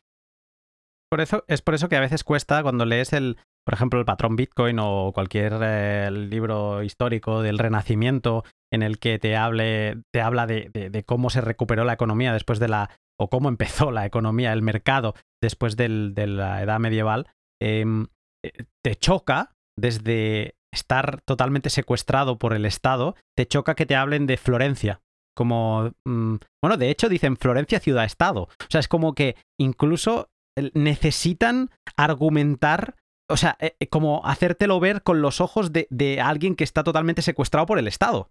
Exacto, ese es el problema principal, ¿no? La ciencia política se desarrolla en el siglo XIX en Alemania, donde se empieza a construir un Estado, donde se ve a Francia como la imitación de la forma política correcta donde se desarrolla toda esa ciencia política. ¿no? Para Hegel, lo político, esto que hemos estado hablando antes de eh, cualquier forma de organización política, era el Estado. Marx bebe radicalmente de la filosofía hegeliana y toma esto en sentido literal, ¿no? Eh, y para Marx, toda forma política también es un Estado, ¿no? Y este es el problema, que se difunde de forma universal eh, la identificación, lo político, el Estado. Y esto se aplica a las traducciones también. Yo, por ejemplo, me he encontrado la política de Aristóteles traducida hablando de Aristóteles del Estado. Pues claro, a mí me era como una cosa de, pero ¿qué estás diciendo aquí? Carece completamente de sentido, ¿no? Eh, para Aristóteles esto era, eh, sería incomprensible radicalmente lo que se está diciendo en una traducción, por ejemplo, ¿no? Y, esto se aplica también eh, en muchas, en muchas, en muchas análisis históricos, ¿no? Cuando se trata de explicar la polis, cuando se trata de explicar el Estado, se trata de buscar la división de poderes, eh, en Roma, cosas de este estilo, ¿no? Y, de verdad que es muy problemático analizar eh, todas estas conceptualizaciones eh, con esa categoría errónea. Por ejemplo, hablar del Estado español en la monarquía hispánica, ¿no? Porque un imperio no puede ser un Estado como tal, ¿no? No tiene esas fronteras delimitadas en ese momento histórico. Ni tiene esa mentalidad de la fusión jurídico-política estamos volviendo al inicio del podcast en lo que qué es una crisis, ¿no? En rejuzgar eh, cosas que tenías asentadas. Y es que de golpe te, da la sensación que te tienes que releer mil cosas que has leído antes para verlas con otros ojos. O sea, estoy cansado de, leer Florencia, ciudad-estado. O no sé qué, ciudad-estado. Em, y, ahora veo que eso, e, el, el comodín de estado, e, e, es como cuando le intentas explicar a Bitcoin a alguien utilizando metáforas y analogías del sistema fiat, ¿no? que ahora me doy cuenta que es un error mm, inmenso. O sea, tú le tienes que explicar a Bitcoin cómo es Bitcoin y que cuesta, que no es tan comercial, que mm, se va a hacer difícil, pero es que se tiene que entender la nueva realidad. Y me da la sensación que nos han estado explicando todo lo anterior a los estados con una infección eh, viral total de la teoría em, de la teoría del Estado. ¿no? O sea, el Estado ha conquerido todo lo que ha pasado antes que el Estado y se ha puesto él y hola, aquí estoy yo. Y eso no solo es grave, sino que no es grave solo a pasado, sino también es grave a futuro, porque nos ha limitado mucho el pensar nuevas formas políticas. Nos ha eh, constreñido a esta es la forma política eterna, esto es lo que hay siempre y esto es lo que habrá siempre, ¿no? Bueno, pues no. Ese es el tema, que hay que pensar en nuevas formas políticas, porque esta forma política concreta está en una crisis de la que tiene casi imposible salir.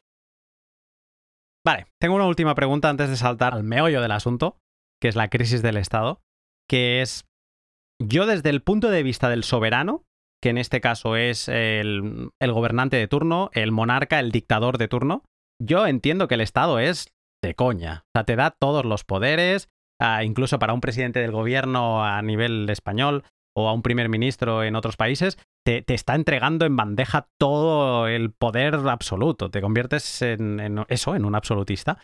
Eh, eso lo entiendo. Pero ¿cuál es el selling point para un ciudadano? O sea, ¿qué, ¿cómo se ha convencido a los ciudadanos de que el Estado es, es, es bueno? ¿O cómo lo entiendes tú? ¿Cuál ha sido el factor? El Estado principalmente aporta seguridad, ¿no? Aparte de ser un sustituto religioso, eh, en el sentido de que acaba sustituyendo la religión como tal y se convierte en una religión política, eh, acaba, eh, por así decir, configurando la mentalidad de la seguridad. Esa es su, su leitmotiv, podría ser la seguridad. Yo soy el que proporciona seguridad. En cierta medida es, cierto porque el Estado lo primero con lo que acabe al absorber todos los demás poderes con la guerra civil, ¿no? Allí donde hay Estado no hay guerra civil como tal donde hay un Estado bien constituido, no hay guerra civil. Y en ese sentido es verdad que ha permitido, eh, decir, el Estado reconocer también su peculiaridad y su creación moderna histórica, también es importante para los propios estatistas, porque eh, les pone en su sitio, les pone en, la entidad, pero es una creación eh, política que presenta una serie de innovaciones muy importantes, ¿no? y no distinguirlo también hace de menos al Estado. No dar cuenta de que acaba precisamente con las guerras civiles, pues bueno, un problema, ¿no? Eh, porque también es una de las grandes virtudes del Estado, la seguridad territorial ad intra. Y, claro, la cuestión aquí es, eh, el ciudadano principalmente eh, renuncia a un montón de cosas, ¿no? Pero no es consciente de ello porque no están explicitadas, por así decir. No, no se sacan a la luz, porque el dinero que utiliza es un dinero principalmente estatal o de carácter estatal. Y el dinero, una de las características esenciales que tiene es que permite realizar cálculos, permite eh, sacar a la luz las relaciones implícitas eh, eh, comerciales, personales, de costes. ¿no? Y yo creo que esto es uno de los elementos esenciales que Bitcoin ataca al Estado, su desacralización, porque aquellos que trabajen, ahorren y vivan en Bitcoin van a poder estimar y van a poder ver las ventajas que tiene no pertenecer a esta forma política concreta. Van a poder hacer un cálculo de lo que les cuesta pertenecer al Estado. Y ahí se van a dar cuenta de que no sale muy rentable. y, eso, es una, eso es una parte importante de la crisis, ¿no? El carácter desacralizador del Estado en el sentido de eh, yo puedo hacer el cálculo de lo que me cuesta, pero el cálculo de verdad, porque tengo una nueva unidad de medida global de esto. Eh, estoy con una sensación dentro de de estar grabando uno de esos pods, pero bueno. Un momento esta fascinante charla con Álvaro para hablarte de mis otros dos sponsors. Cuando todo cambie, ¿cómo vas a estar guardando tus Bitcoin? ¿Seguirás confiando en esos exchanges centralizados que utilizan todos tus datos para venderte al mejor postor? ¿O habrás tomado ya el control de gestionar tus claves privadas en una billetera fría? Si estás decidido a tomar ya esta última opción, creo que es importante que le eches un vistazo a la Bitbox 2 de Shift Crypto. Vengo trabajando con ellos desde que estaban en fase beta del dispositivo y si algo me gustó de ellos son, por ejemplo, estas cosas que te cuento ahora. Su equipo es top, con verdaderos cracks en el equipo como por ejemplo Stadicos o Benma o el, CEO eh, Douglas, que te dejan muy tranquilo de que las cosas se están haciendo bien. El dispositivo es fácil de utilizar y listo para todos los públicos. Si estás empezando, no vas a tener problema con la Bitbox 2 porque te acompañará en todo momento en tu aprendizaje con su app eh, en, español. Y si eres, un usuario avanzado, pues la vas a poder conectar con Sparrow, con Electrum, con Spectre y le vas a sacar todo el jugo en multifirmas y en otras, eh, con otras técnicas avanzadas que también tiene. Además, si eres usuario de Android, la puedes utilizar en movimiento conectando tu dispositivo al puerto USB-C. Y mm, y nada, si has llegado a este punto y has decidido subir el nivel de seguridad de tus Bitcoin, no te lo pienses más, échale un vistazo a la Bitbox 2 y si te decides por ella, recuerda que utilizando el código Lunaticon y el link de la descripción tendrás un 5% de descuento en tu próxima compra. Y por último, Len de Hodel Hodel. Qué bonito es ver que en apenas dos semanas se ha llenado de ofertas la plataforma de lending de Hodel Hodel. Y digo bonito porque para que Len tenga éxito, la gente ha de querer utilizarlo. Es un mercado abierto a prestamistas y prestatarios que pueden acudir a la web para poner su oferta tanto en, una dirección como en otra. O sea que si no genera interés, realmente la web se muere. gastos a los que no quieres hacer frente vendiendo Bitcoin ahora mismo? Puedes plantearte, por ejemplo, tomar un crédito en LEN poniendo Bitcoin como garantía y recuperarlo una vez eh, hayas devuelto el valor dólar solicitado en el plazo establecido. Pero también es útil si tienes stablecoins acumulando polvo porque puedes hacer el camino inverso, prestarlas y obtener un buen retorno a cambio. Y si falla el prestamista, siempre tendrás Bitcoin garantizando el acuerdo. Si no conoces el funcionamiento del LEN, te animo a que hagas tu propia investigación y que sigas el link de la descripción eh, para descubrir cómo es esto de tomar préstamos sin datos y de forma soberana.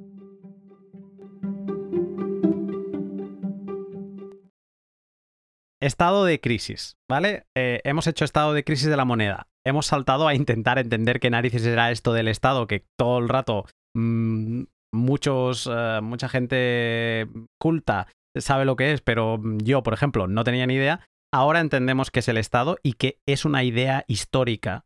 Es que la tenemos instaurada dentro nuestro como una creencia, pero que no es eterna. Ahora hemos entendido que es un momento histórico que tiene sus razones en este cierre de fronteras, en esta gestión de individuos desde la unión de la autoridad y la potestad. Vale, lo entendemos. Ahora, ¿por qué Bitcoin pone en crisis al Estado? Son muchísimas cosas, ¿no? Eh, yo principal diría que entra en estado la autoridad política, ¿no? Eh, y ahí será muy interesante cuando se publique el libro analizar la portada del libro, ¿no? Yo creo que eh, lo primero es la desacralización del Estado, ¿no? Precisamente aquellos individuos que vivan en, Bitcoin, o sea, que, aquí lo que se trata de resaltar también es la importancia política de Bitcoin, no solo como un activo, no solo como un activo muy bueno, muy rentable, inconfiscable, con unas cualidades muy buenas, sino que también tiene una importancia política muy significativa, ¿no? Aquellos individuos que sean los primeros que se den cuenta del coste tan alto, tan alto, tan alto que tiene pertenecer a un Estado, eh, y se salgan de él, hagan un opt-out, eh, se van a dar cuenta eh, de todas estas ventajas y los demás los van a imitar, ¿no?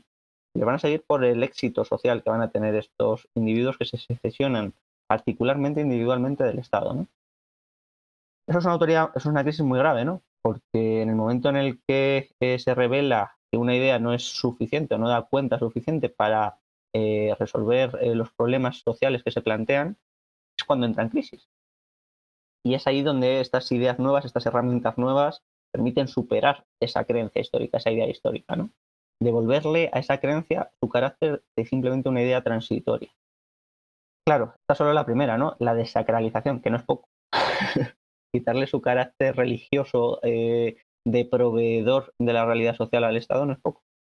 Y que además que normalmente en, en cualquier aspecto de la vida tienes críticos, ¿no? Eh, incluso en algo muy banal, ¿no? El fútbol. ¿no? Ay, es que tú eres muy crítico con este jugador. Bueno, el jugador solo tiene que volver a salir, hacer un buen partido y dejar al crítico en evidencia y ya está. O sea, el crítico, la autoridad del crítico se ve mm, eh, mermada, ¿no? Con esa acción. Pero lo que me doy cuenta es que en este caso el Estado, cualquier crítico del Estado que haga el opt-out a Bitcoin, o sea, solo tiene, no tiene que hacer absolutamente nada. Porque simplemente quedándose quieto, el Estado es un tren sin frenos, en bajada y desbocado.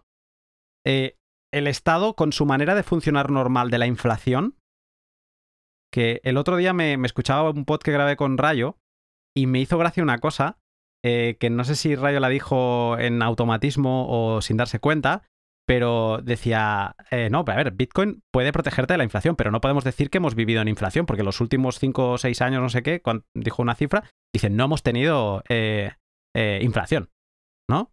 Aceptando que una inflación del 2% es buena o una inflación menor del 2% es como lo normal, ¿no?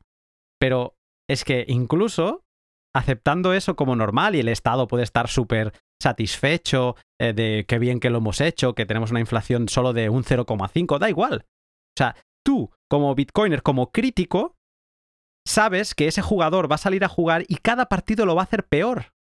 No tiene por su manera de funcionar normal, ya sea por inflación o ya sea por impuestos, tú vas, o sea, tu tesis se va a estar demostrando con su funcionamiento normal. Exacto, eso es, ¿no? Te va a poner, eh, por así decirlo, no tenemos una forma con la que comparar el Estado, ¿no? No teníamos nada fuera de Una vara de medir. Con la que, exacto, no tenemos una vara de medir, exacto, eso es, justo es eso, ¿no? Precisamente la moneda aparece en Grecia eh, justo con el desarrollo de la balanza, ¿no? Que permite proporcionar eh, el equivalente del peso metálico con los productos que se comercializan, ¿no? Ahora tenemos una vara de medir para sacar a la luz el coste político de vivir en un Estado. Tenemos una vara de medir, tenemos una forma alternativa de eh, evaluar o de valorar la forma en la que actúa el Estado. Esto no lo tenemos antes. Y no solo esto, son muchísimas cosas, ¿no? Eh, tenemos la cuestión de la eh, fiscalización, ¿no? Es decir, aquí, o sea, el Estado no va a poder fiscalizar aquello que se encuentre en Bitcoin bien custodiado. Tenemos la pérdida de la autoridad jurídica en el sentido de que no va a poder hacer justicia de aquello de lo que esté en Bitcoin, es decir, no va a poder obligar al pago a alguien que no quiera hacerlo, eh, no va a poder, eh, bueno, después el tema de eh, que Bitcoin compite también con la deuda pública, ¿no? creo yo como naturaleza es uno de sus principales competidores. Si compite quita parte de la demanda la deuda pública también, los estados se van a ver obligados a subir los tipos de interés de su deuda pública, no van a poder financiar sus gastos tanto por la parte de no fiscalizar como la parte de no poder endeudarse tanto. Y si hay una crisis de deuda pública, esto es complicado, ¿no? Porque el tema de la deuda pública es un tema eh, que yo creo que por ahí va a empezar la crisis del Estado, ¿no? Porque la, deuda pública se refinancia de forma constante, ¿no? Eh, un Ponzi. Exacto. Se refinancia, de se refinancia de forma constante al tipo de interés del momento, ¿no? Entonces, eh, si no tienes demanda de la deuda pública, tienes que incrementar el tipo de interés solamente los intereses de la deuda son la segunda tercera partida presupuestaria de España. Pongámonos por caso, ¿no? Eh, pongamos que eh, tienen que refinanciarla a un tipo de interés superior. Como solo se pagan los intereses, automáticamente sube el doble, el tipo de interés, eh, tienen que pagar el doble de interés, ¿no? De, eso que se está refinanciando, al vencimiento y demás. Además tiene peculiaridades muy concretas porque te la refinancian los acreedores si quieren, pero si tienen dudas sobre si se va a poder pagar, sobre la solvencia, no te la refinancian, te exigen el pago al vencimiento. Y ahí podemos tener unas serias tensiones eh, eh, en los estados a la hora de pagar su deuda. ¿no? Evidentemente van a subir todavía más los impuestos, van a tratar de presionar más al resto y van a ver cada vez más cómo hay una alternativa, que es Bitcoin, que sale muy rentable. Sale muy rentable porque, oye, no me fiscalizan esto, oye, aquí tengo independencia, aquí tengo seguridad, es precisamente lo que no proporciona el Estado ahora mismo a nivel económico y patrimonial. Eh, y aquí no dependo de terceros, aquí no tengo que estar pensando si el Estado cumplirá su obligación o no. Estaba escuchando esto y todo esto que se habla del gran reset, ¿no? Que te soy sincero, no, o sea, entiendo por dónde van los tiros, veo lo que están haciendo el G7, G8, G su madre y mm, entiendo que por ahí van los tiros, pero el gran reset ahora veo claramente que lo que van a ir a hacer es como el Estado está condenado a ser esa pescadilla que se muerde la cola, ese ponce infinito que lleva a no poder pagar esta deuda pública, por ejemplo, en algún momento, va a ser a intentar hacer como una condonación mundial, eh, básicamente un tirar un balón hacia adelante para resetear, para como volver a empezar, para que se vuelva a empezar a acumular toda esta suciedad que ahora mismo es en la que estamos. Podría ser, ¿eh? Y ya te digo, no tengo una idea, no lo he investigado en profundidad, pero me da la sensación que podría ir por ahí los tiros. Esto es otro de los temas que menciono en el libro, que no lo desarrollo ampliamente, pero que me, lo merecería, la verdad. Es el tema de cuál es la naturaleza de la deuda pública, ¿no? Porque si hacen una condonación de la deuda, eso es el equivalente a una hiperinflación.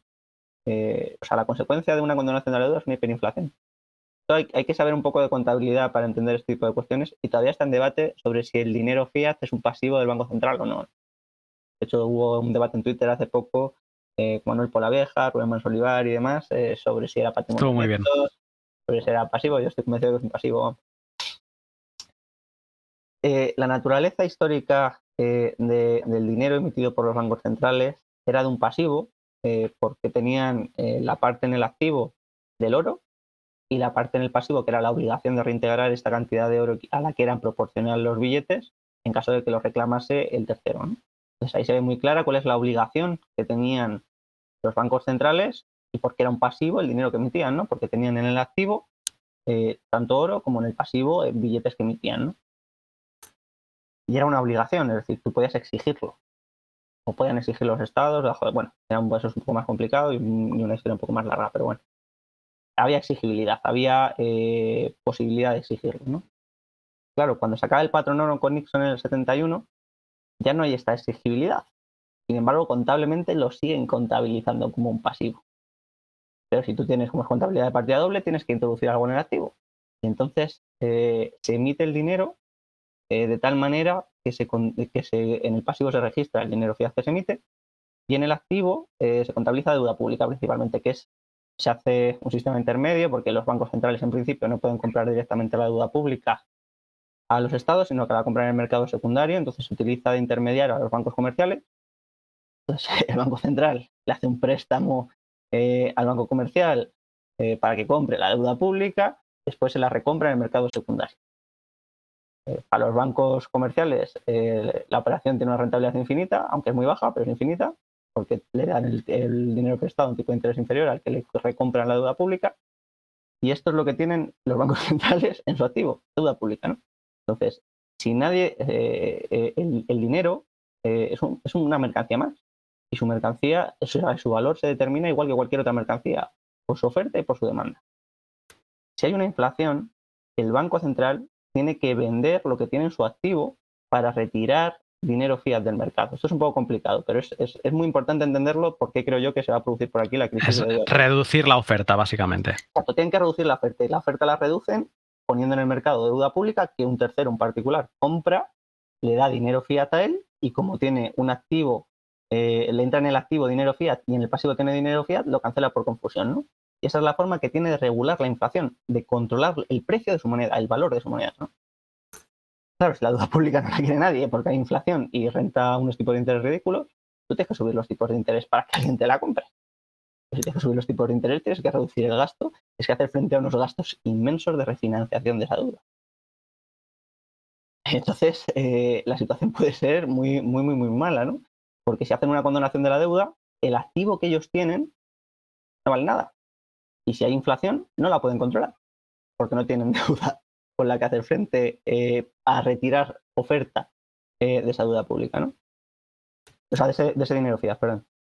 Entonces, claro, esta es la situación a la que creo yo que no están viendo ni de lejos eh, la gente que está al mando de, este tipo de cuestiones y, que se les va a presentar de golpe, ¿no?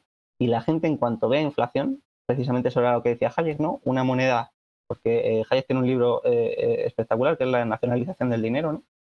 Y es justo ahí lo que dice, ¿no? Lo único que necesitamos, o sea, no podemos arrebotarle el monopolio de emisión de moneda a los estados de forma violenta.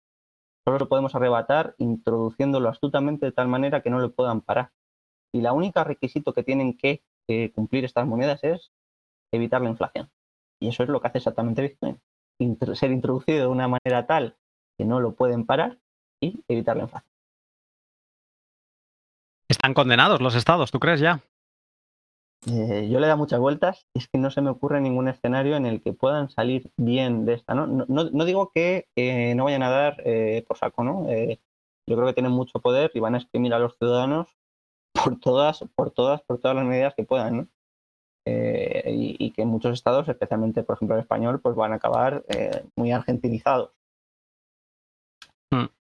Pero pero después de eso, yo creo que, van a, o sea, la imposibilidad de garantizar muchas de las cuestiones eh, que han prometido, que se supone que son su función esencial, el que se derive a otro activo como el Bitcoin, eh, la percepción de seguridad, eh, yo creo que va, a quebrarlos, ¿no? Va a quebrarlos, pero fácticamente, no, no nominalmente o no teóricamente. No, no, no. de facto, no van a poder hacer cumplir eh, las normas que ellos mismos dicen en su territorio. Es que acabas de decir una cosa del, de que Bitcoin les quita la seguridad y se las entrega a sus usuarios, a, los bitcoiners. Y antes decías que lo que aportaba el selling point de los estados a, a, sus ciudadanos era la seguridad, ¿no? Esa seguridad, que también te introduzco otro tema, que se traduce en falta de responsabilidad, porque como ya me están dando una seguridad, pues yo me, desresponsabilizo y por eso vemos esta sociedad que a la mínima que tiene un problema, la culpa es del gobierno. Porque yo no soy responsable de nada, el responsable de solucionarme todo es el gobierno. Y ahora, eh, o sea, el Estado al final, ¿no? El gobierno simplemente es el, aparato que... Eh, el equipo que en ese momento está controlando el aparato del Estado. Y lo que hace Bitcoin, otra crisis del Estado, ¿no? Es eh, lo que introducía hasta ahora de la seguridad, es que al quitarle em, el control de la seguridad, porque digamos que cuando te vuelves Bitcoiner ganas seguridad, lo empiezas a ver todo desde fuera, ganas seguridad, estás obligado a la famosa responsabilidad que siempre abogamos y yo abogo en todos los podcasts que hago de que un bitcoiner ha de ser una persona responsable y ha de recuperar la responsabilidad y no puede seguir viviendo en esta mentira, en esta ficción en la que llevamos viviendo muchos años, siglos, pero eh, esto se tiene que acabar. Eh, es, es, otra manera de convertir al Estado en una idea histórica. El ciudadano gana esa visión, gana esa seguridad y toma esa responsabilidad. Exacto, eso es. Eso es. Eh, de ahí que, el tema del libro de Adolfo Contreras que está, tratando de publicar, ¿no? Eh, el individuo soberano, sea esencial, pero yo no lo vinculo tanto a eso, ¿no? Primero, a mí no me gusta tanto la idea de eh, la soberanía, como evidentemente creo que ha quedado más o menos claro, ni la idea de individuo, ¿no? Porque al final lo que me he dado cuenta un poco dentro de estos ambientes más o menos liberales, libertarios, este tipo de cuestiones, es que no tenían muy claro qué es el Estado, ¿no? Entonces enseguida se hacen anarquistas Enseguida los debates giran en torno a si hay que reducir el tamaño del Estado o no, pero no virar hacia otras formas políticas. ¿no? Eh, claro, el riesgo es que eh, sí que necesitamos vivir en ciertas comunidades, ¿no? sí que necesitamos este tipo de cuestiones. Y, corremos cierto riesgo de que la crisis del Estado arrase eh, con la mentalidad o la percepción que hay que vivir en, comunidad, de, la vida política, ¿no? Porque como lo ha absorbido absolutamente todo, si desaparece, que no hay nada queda nada más que un individuo, ¿no? Esta es la necesidad, por así decir, personal, vital, existencial, tenemos que pensar en nuevas formas políticas, tenemos que ver cómo nos vamos a reorganizar después de la crisis del Estado. Tenemos que empezar a pensar en este tipo de cuestiones.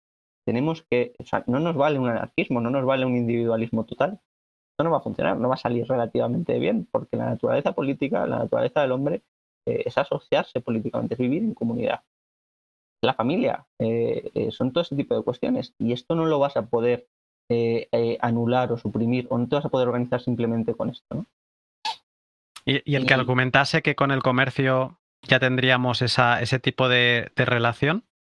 Yo, creo que es difícil, ¿no? En cuanto se empiezan a, pensar en ese tipo de cuestiones, automáticamente, o sea, de nuevas formas políticas, automáticamente te sale el pensar en cómo serían. ¿no? Y la seguridad, precisamente esa seguridad física, ya no la seguridad patrimonial que sí te puede dar Bitcoin, sino la seguridad física, esa cómo la organizas, cómo la haces. Vale, te, voy a detener aquí porque veo por dónde vas, veo que, te vas ya a esa parte final, que me la estoy reservando para el final de pod porque creo que es la más inspiradora. Em, lo que pasa es que tengo una última pregunta de, la crisis del Estado y, un matiz a esto que has dicho del libro de, que Adolfo está mirando de traducir al español, que espero que lo consiga porque es un librazo, que es El individuo soberano. Em, según lo que has dicho, entonces para ti sería más, eh, el título debería ser algo como la nueva forma política, ¿no? O sea, que no tanto centrado en la soberanía individual, sino como, como que tenemos que pensar en el, en el nuevo modelo eh, que tenemos que encontrar. Exacto. Este libro se centra más en la crisis del Estado-Nación como tal, como concepto, ¿no? Como una transición, una transformación a la era eh, de la información, ¿no? Y, yo creo que es verdad que sí que los individuos vamos a adquirir muchísimo más poder del que tenemos actualmente.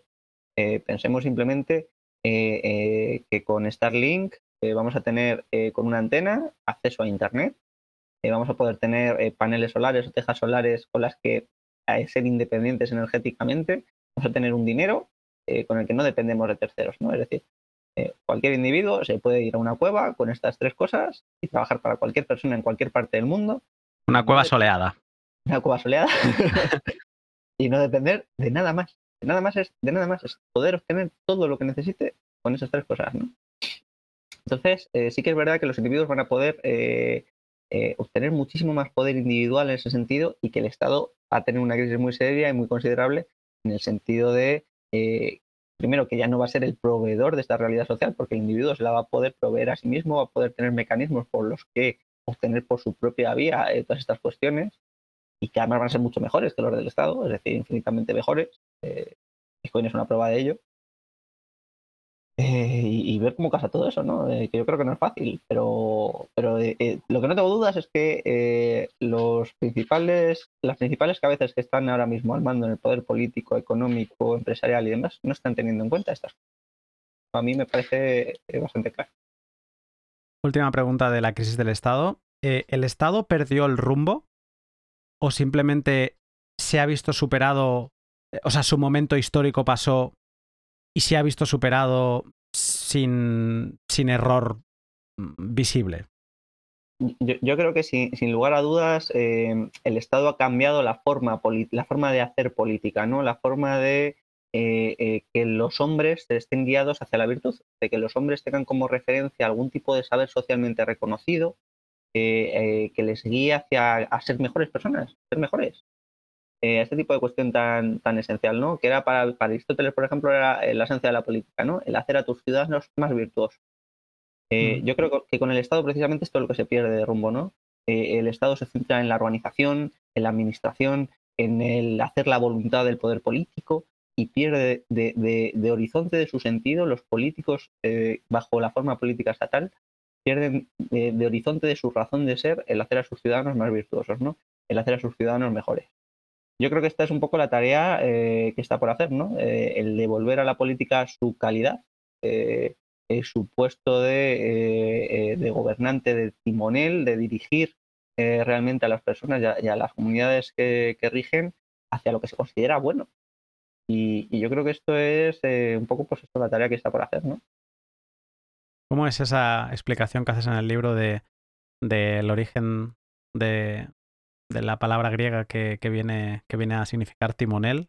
Exacto, eh, es la palabra de timonel, ¿no? Y, yo creo que eso es un poco lo que necesitamos, gente que sea capaz de coger el timón de nuevo y de dirigir a las sociedades de nuevo, porque sí que se ha hecho históricamente, y es ahora cuando nos hemos centrado en la administración de las cosas, cuando nos hemos centrado en organizar, eh, en crear, en obligar y en forzar a los demás a adaptarse a la realidad social, cuando tenemos que eh, ser ejemplo, volver a tirar del resto hacia ser mejores personas, y hacer bien a los demás.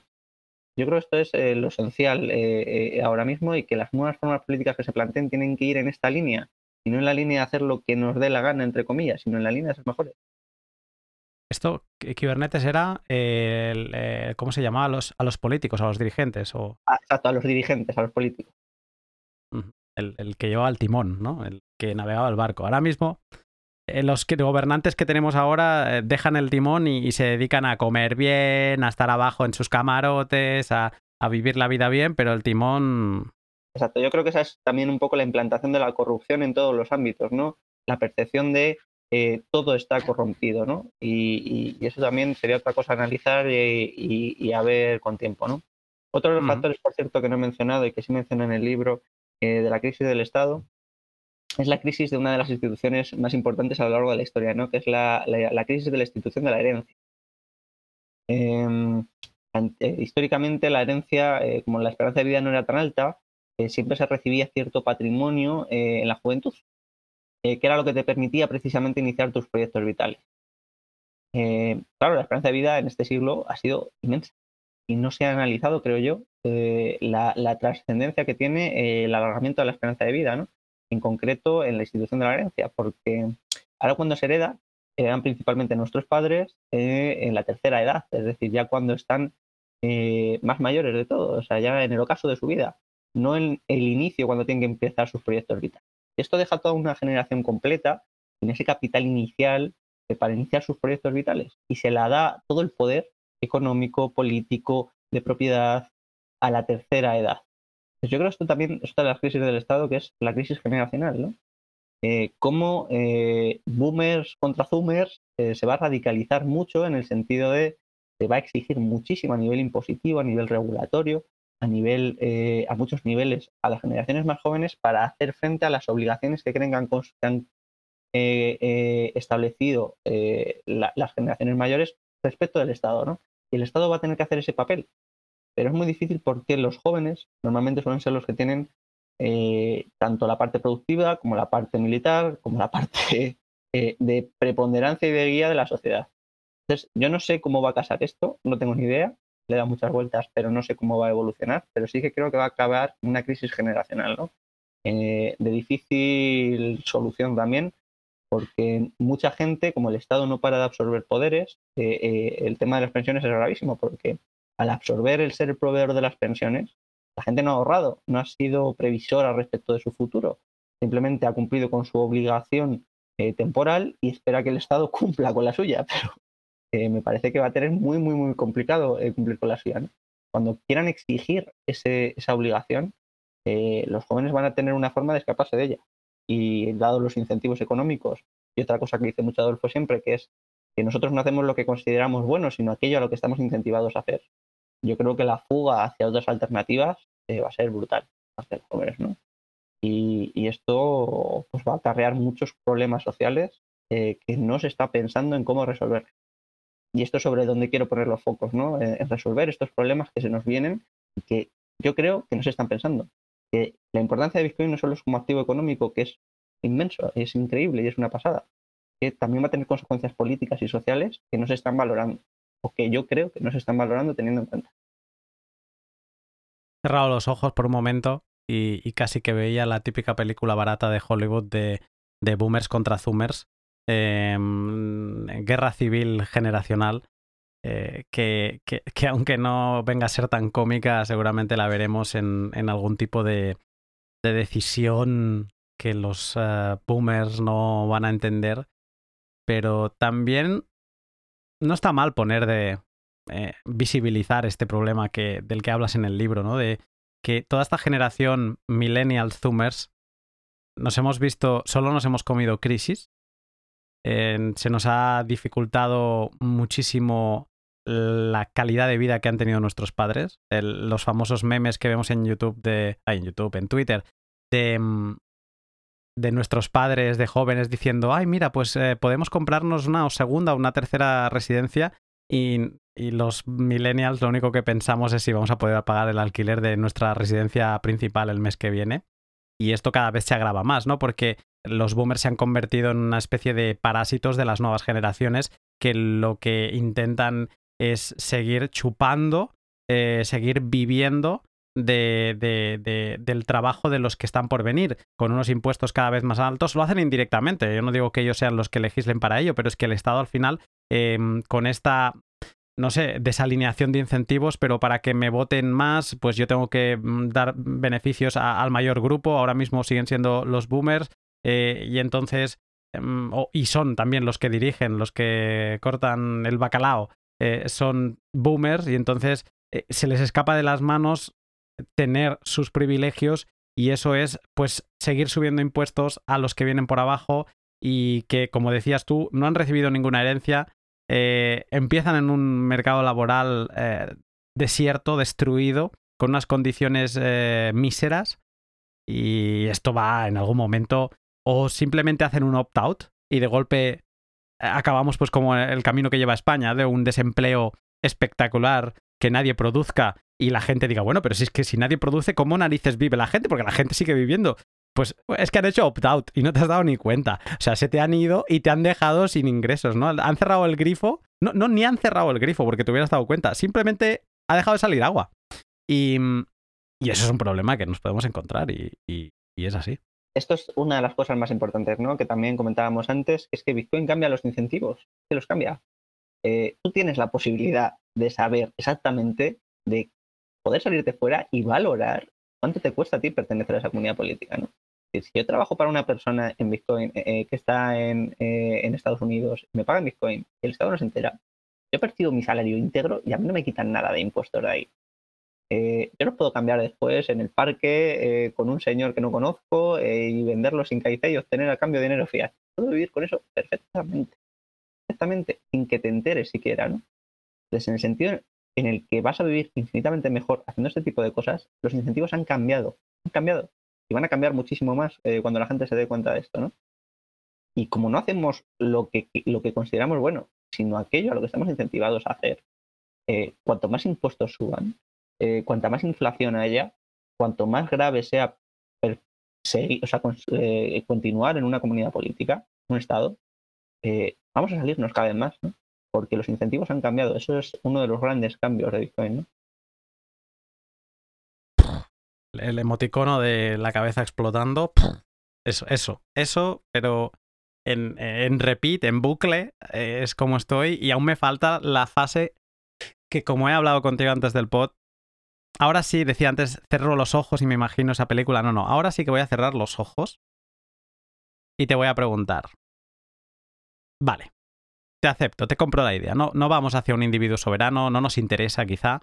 Vamos a necesitar eh, lo que decías tú, esa seguridad, quién nos la va a dar, la física, no la patrimonial.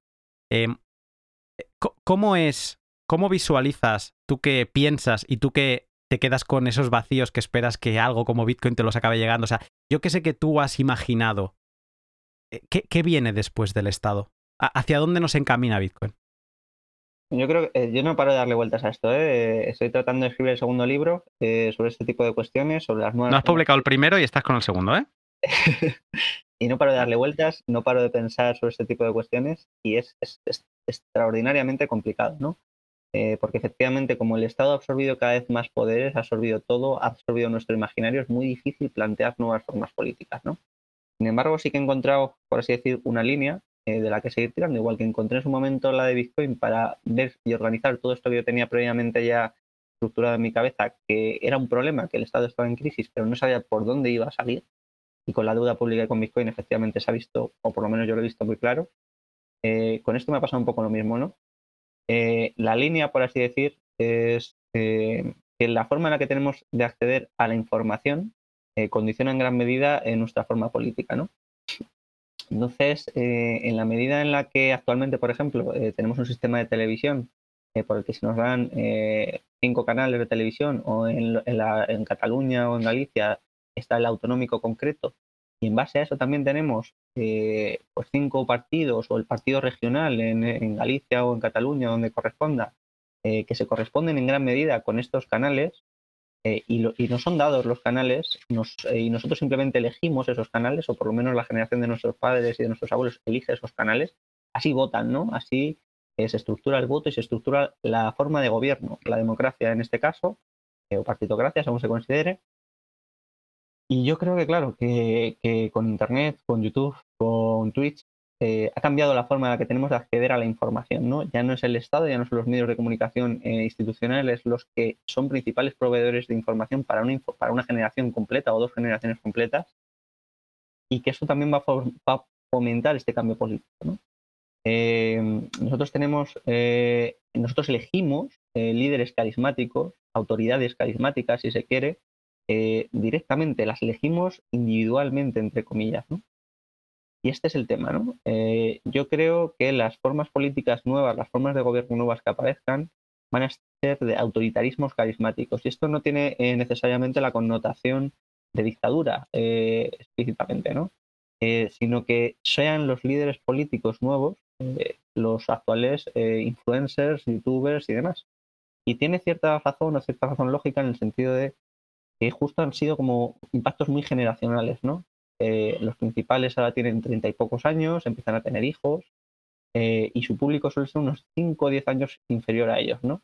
En el momento en el que tengan 40 años, ya tengan su familia, su vida constituida, mucho más complicado que se sigan dedicando exclusivamente a los videojuegos, ¿no? Sino que les van a aparecer otro tipo de intereses. Intereses económicos, intereses políticos, y no les han aparecido ya. Eh, y van, van a ver cómo las generaciones más jóvenes que les tenían como referentes para los videojuegos también han crecido también empiezan a tener estas preocupaciones existenciales y les van a ver a ellos como referentes, como autoridades. Y yo creo que ellos van a ser los que vayan a tirar ese sentido hacia las nuevas formas políticas, ¿no? Porque además tienen ese carácter de eh, tirar de los demás, de salir adelante, de buscar nuevas cosas, novedades, eh, y tienen ese, ese tirón, ¿no? Entonces, claro, aquí está el cómo se constituirán nuevas formas políticas. Yo creo que lo más eh, es asegurable, entre comillas, es que serán eh, pequeñas ciudades, pequeños eh, territorios que se obtengan o, acuerdos con gobernantes que se obtengan de atraer eh, ciudadanos a esos sitios, ¿no? Y por eso el término que más o menos he ido dando vueltas es el de micrópolis, ¿no? Que creo que es el que más se puede adecuar a este tipo de cosas. Y pensando expresamente en situaciones como la de Andorra, donde tenemos eh, a una serie de youtubers que son autoridades carismáticas para toda su generación futura, para, para todas las generaciones eh, que están por venir, eh, que son referentes en sentido estricto para ellos, ¿no? Y, que cuando tengan estos intereses políticos van a poder hacerlo realmente bien, ¿no? Y aunque los territorios ahora pertenezcan expresamente a los estados, en una situación de crisis económica, el territorio también es enajenable, es vendible. Pensemos en la crisis de 2012, se planteó la posibilidad de que Grecia, hace no tanto, hace nueve años, de que Grecia vendiese islas para poder pagar y hacer frente a su deuda, ¿no? Entonces yo creo que por ahí van a ir un poco los tiros, ¿no? Eh, por estas microciudades eh, o citadels o como se considere, eh, de gente seguramente los primeros vayan a ser adinerados, eso no, no se puede negar porque es un criterio de discriminación o de determinación y que tiene acceso a bienes escasos y, donde este tipo de eh, sociedades van a estar dirigidas orgánicamente por autoridades eh, que se han construido en un nuevo espacio, en el ciberespacio, en YouTube, eh, en Internet y demás. Y el tema de la seguridad, que es el tema central, yo creo que los estados están perdiendo muchas competencias frente a megacorporaciones, ¿no?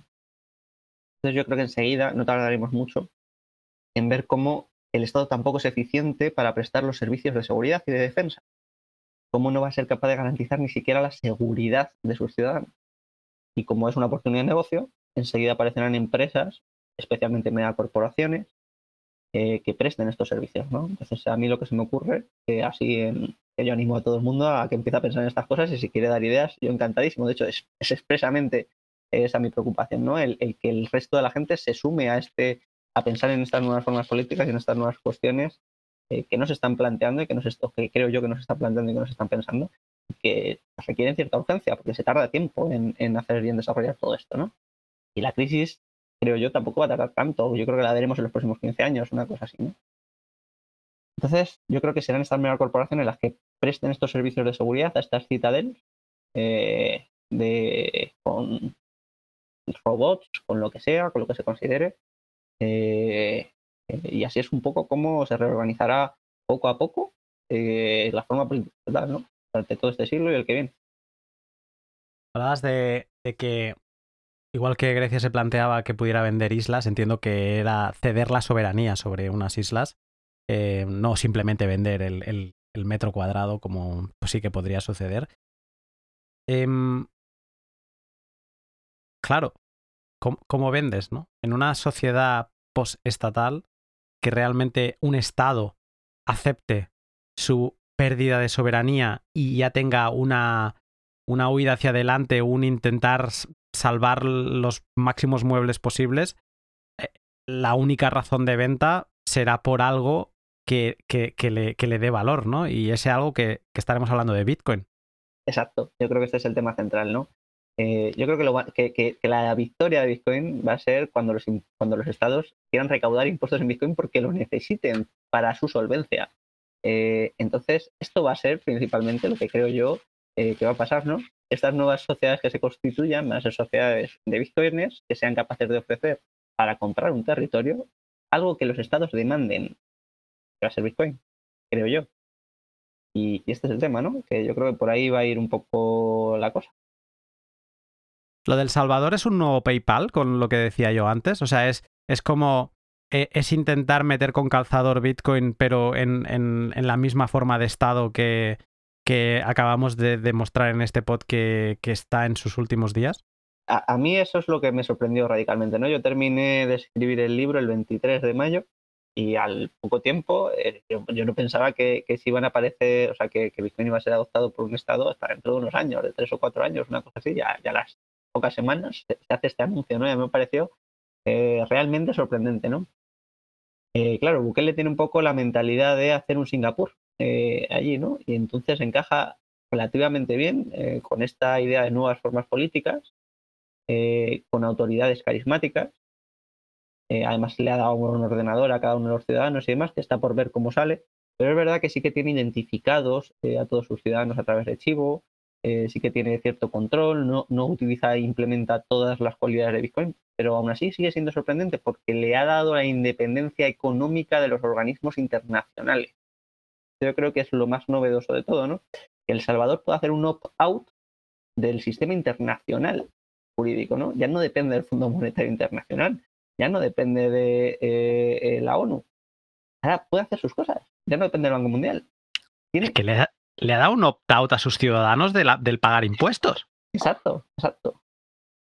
Pero eh, la contribución eh, que puede eh, llevar a cabo y que puede hacer, que al final yo creo que eso es lo que vamos, ¿no? A que estas sociedades estén mucho más vinculadas por la autoridad carismática que las gobierna y que sean formas de consenso, consensuadas, en el momento en el que tú no puedas cobrar impuestos directamente a tus ciudadanos porque tengan de alguna manera ese, su patrimonio en Bitcoin, una cantidad significativa de su patrimonio en Bitcoin, va a ser consensuado, va a ser por consentimiento expreso.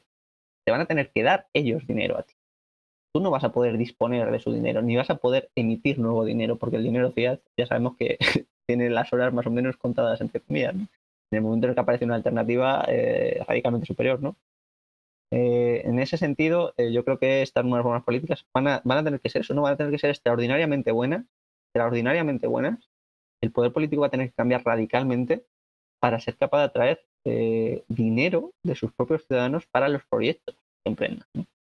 Y, en esta línea yo creo que recuperaríamos, eh, por eso una de las cosas que destaco en el libro es que Bitcoin no tiene solo eh, cualidades individuales en el sentido que te permite a ti hacer un opt-out, es que va a obligar a los políticos a encauzarse a sí mismos, van a obligar a los políticos a ser rectos, no les va a permitir tan fácilmente la corrupción, no les va a permitir tan fácilmente el expoliar a sus ciudadanos, va a necesitar realmente llevar a cabo proyectos adelante que sus ciudadanos quieran financiar.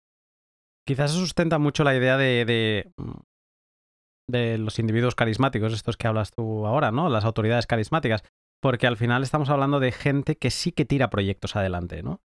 yo no me imagino eh, por tiempo, por edad, mm, a lo mejor estamos hablando de un proceso que, que, se empieza a ver, tú decías 15 años, pero a lo mejor podemos estar hablando de 60 años. O sea, no me imagino a un Rajoy, a un... Em, a un Sánchez eh, reformulándose y cambiando su manera de hacer las cosas y, volviéndose recto, ¿no? O sea, es los nuevos políticos, los que vengan, serán gente con estas cualidades, con, será gente de proyectos, gente de, de, acción, gente de ejecución. Efectivamente, yo creo que, son este tipo de personalidades que son capaces, que a pesar de que todos sabemos ya que tienen muchísimo dinero, eh, siguen recibiendo donaciones en sus vídeos en directo eh, siguen siendo capaces de mover eh, masas ingentes para seguir sus proyectos, para apoyarles, para hacer crowdfunding, para hacer lo que estimen considerable. lo vemos muy claramente en Twitch, ¿no? O sea, con contenido gratuito en YouTube, hay gente que paga suscripciones mensualmente para apoyar a gente que ya gana muchísimo dinero, ¿no? Y que gran parte de su contenido la puede ver gratis y sin embargo les quieren apoyar. ¿no? Este tipo de autoridades carismáticas yo creo que son las que se van a imponer, son las que van a tener cristalización política en el futuro. ¿no?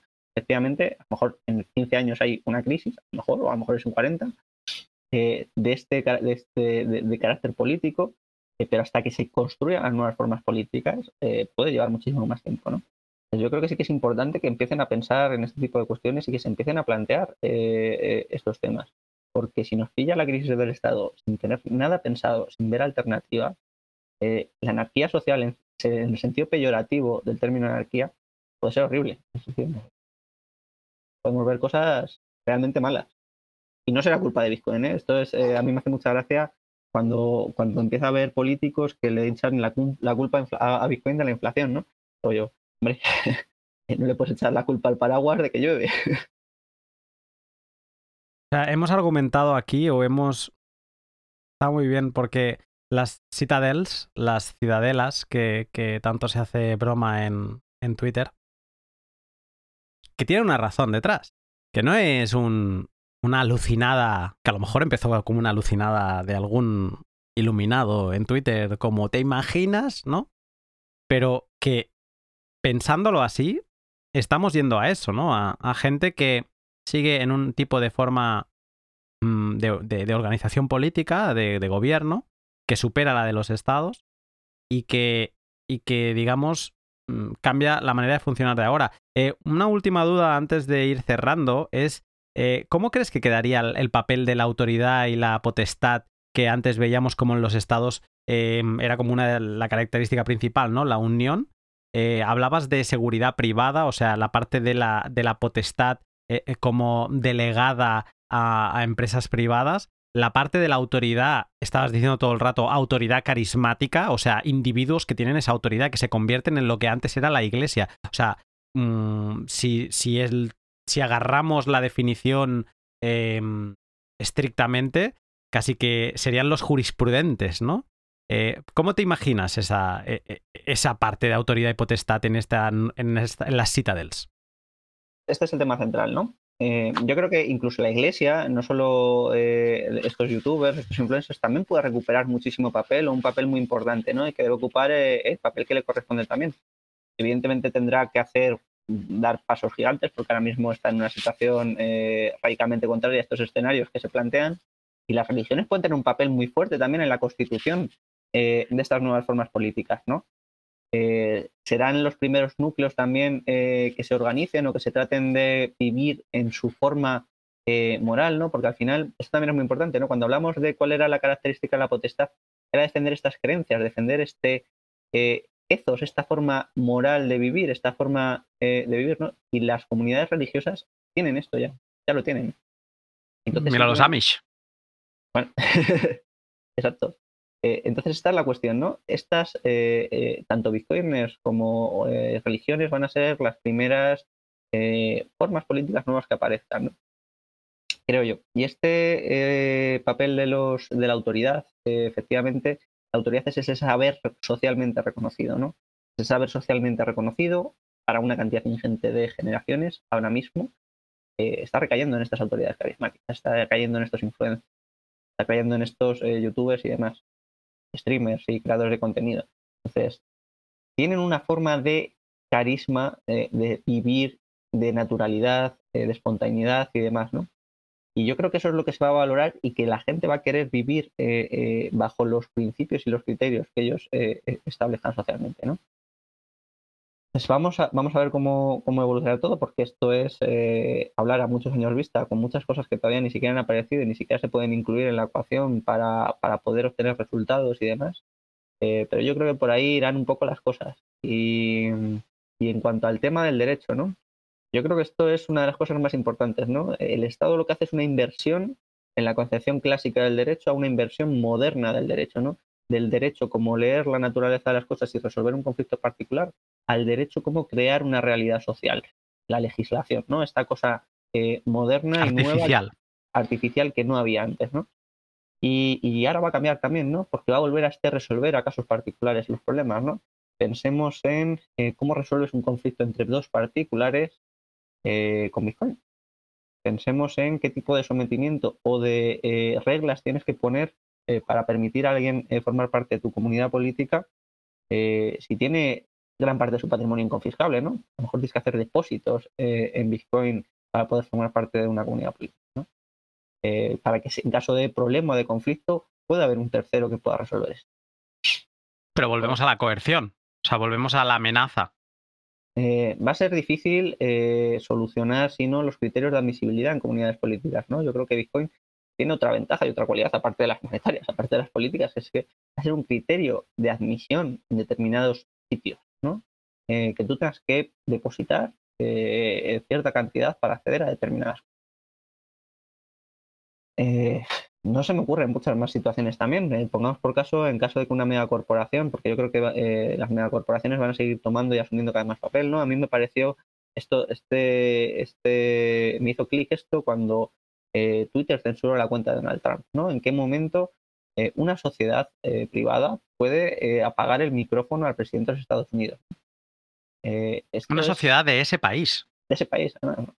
Entonces, estamos, eh, yo creo que eso es una nota de eh, el poder que tienen las megacorporaciones, ¿no?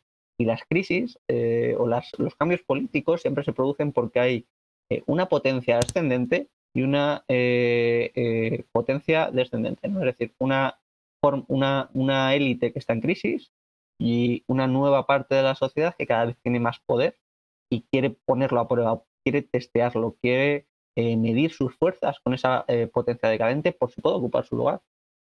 Yo creo que estas megacorporaciones están en condiciones más que de sobra de, hacer frente a las élites políticas, ¿no? Y, eso Simplemente eso, ese gesto de te apago el micrófono y te acabas de Jack Dorsey a Trump. Una cosa muy fuerte, ¿no? Y, van mucho en esta línea también. Y el hecho de que una parte de, la de, las, de las sociedades gane tantísimo poder adquisitivo con Bitcoin también va a ser un desafío eh, muy fuerte, porque estos se van a ver primero independientes, segundo fuertes y tercero con recursos para hacer frente a unas élites en decadencia. Mira, eh, lo, de, lo de poner un depósito de garantía, em, lo decía, ¿no? Antes, hostia, es que aquí le veo también el componente de, amenaza constante de si no haces lo que a la autoridad carismática le interesa, te quito el Bitcoin, ¿no?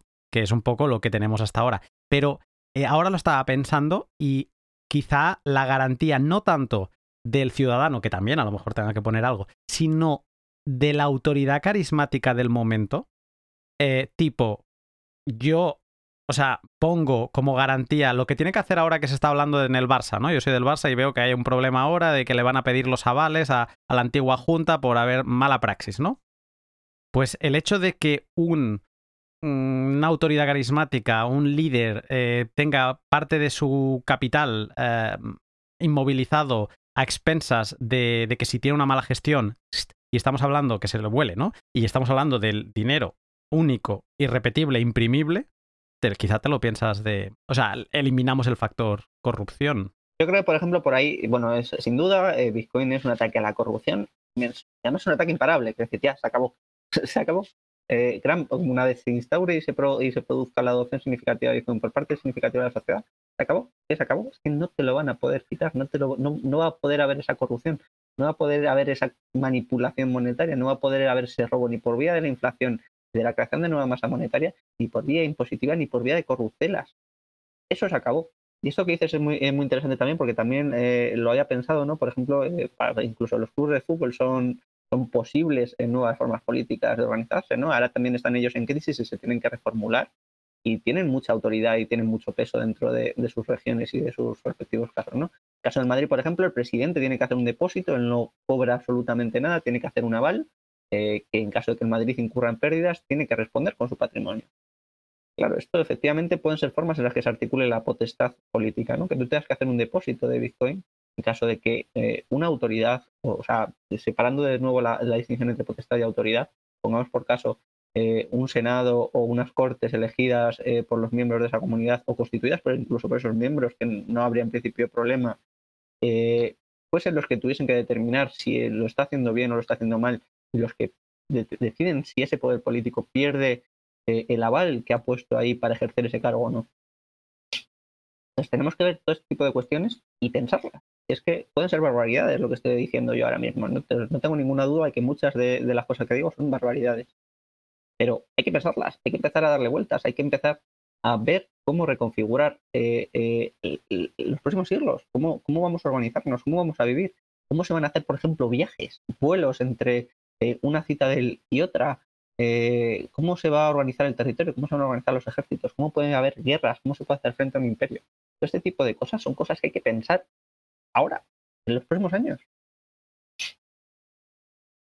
Estaba imaginando una ciudadela en la que Jack va a ser la próxima autoridad eh, carismática y en la que todos los ciudadanos de esa ciudadela tienen eh, en un multifirma han puesto una, una, parte proporcional, ¿no? Imagínate que suman un Bitcoin para hacer números redondos y eh, es un multifirma en verdad 2 de 2, donde todos los ciudadanos controlan una firma porque esa firma es una, una firma agregada de, eh, con, con Schnorr de, de, todas las firmas de cada uno de ellos y además funciona como una threshold signature que, eh, como si fuera una democracia, si superan, eh, si son 100 ciudadanos, pues si 51 están a favor es como que esa firma es válida. Y la otra firma es únicamente de la autoridad em, carismática que viene a controlar, que sería Jack, ¿no? Entonces Jack viene y pone su otro Bitcoin. Entonces, e, ese, ese fondo de seguridad están equilibrados, uno el pueblo, otro la, autoridad carismática. Cuando la autoridad carismática salga y se quiera llevar sus fondos, será, tendrán que ponerse de acuerdo en cuanto eh, se puede llevar, si se puede recuperar toda su parte, si no. Y esto seguramente en teoría de juegos, esto que acabo de decir, tiene, o sea, falla por todos los lados y es una bolsa de agua con 200 agujeros, seguro. Pero valga este ejemplo para, em, para que todas estas teorías de juegos que venimos hablando en BISC, ¿no? De cómo dos personas pueden interactuar en un 2 de 2 sin que cometan fraude, ¿no? Antes era un 2 de 3 y había un árbitro, se eliminó al árbitro y sigue funcionando y funciona mejor.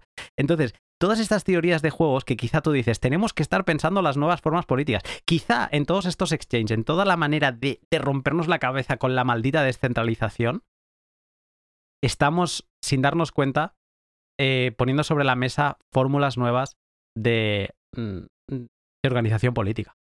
Exacto, eso es lo que, lo que ese, ejercicio, exactamente ese ejercicio, es el ejercicio eh, que creo que hay que animar a un montón de gente adicional a que se sume a él, hacer ese tipo de eh, eh, especulaciones puras sobre formas de organización política nuevas.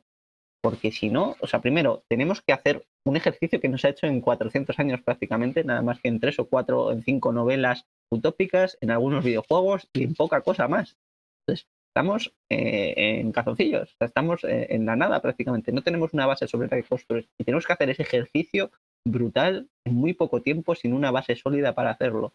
Necesitamos muchísimas cabezas, necesitamos muchísima gente, muchísimos sectores que esté pensando en los problemas que se pueden generar, en lo que se puede hacer y en lo que no, eh, en cómo vamos a hacerlo, ¿no? Y eso es, eso es la intención principal de los dos libros, ¿no? El animar a la gente tanto a ver la posible crisis del Estado como a ver cómo superarlo, cómo, qué, viene después, después, ¿no?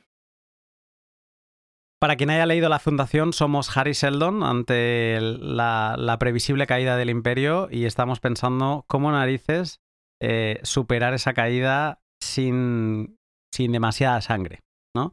Entonces, quizá este pot mm, sería la hostia que que fuera el inicio de, unos pequeños cuentos de, cualquiera que se le ocurra escribir un pequeño relato de una, dos páginas de cómo se imagina una parte de esa sociedad futura, pues oye, yo seguramente que serían los cuentos que me llevaría para leer antes de dormir, para, para dejar la cabeza trabajando en sueños y una manera de incentivarnos entre todos a, seguir pensando y, y, nada, y también a que nos siga dando ganas, ya no solo de leer el primer libro de, de Álvaro, sino el, ese segundo que parece que, que ya estás ah, trabajando.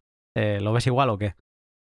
Bueno, yo creo que va a llevar tiempo, ¿eh? de todas formas, acabar este segundo, porque eh, la especulación sobre futuribles a mí me encanta, pero es extraordinariamente compleja. Eh, porque todas las variables que tienes que introducir, incluso las variables con las que ni siquiera puedes contar actualmente porque no se, no se están implementando, no existen realmente, eh, no las tienes eh, de, manera práctica, pero tienes que imaginártelas también, tienes que pensar en las cosas que puedan pasar. Entonces, la cantidad de cosas en las que tienes eh, que pensar y darle vueltas son, ingentes y, se necesitan muchas cabezas de verdad pensando y hablando sobre esto, creo yo, y ese es el tema. Álvaro, yo no sé, no sé, no sé qué decirte. Em, o sea, tengo la sensación de que he grabado algo muy potente porque,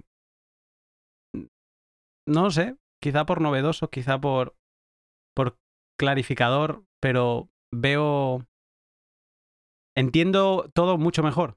Y te doy las gracias por el libro, por las explicaciones que has dado aquí y, de, y que te animes a, a darlas sin tener el libro publicado. Y espero, de verdad, de corazón, que sirva de algo todo esto que hemos hecho aquí para que, alguien diga, pero ¿qué narices estamos haciendo que, que no estamos publicando esto? Y que, que, tu libro acabe publicando, se convierta en un clásico y que se traduzca a todos los idiomas que, haga falta.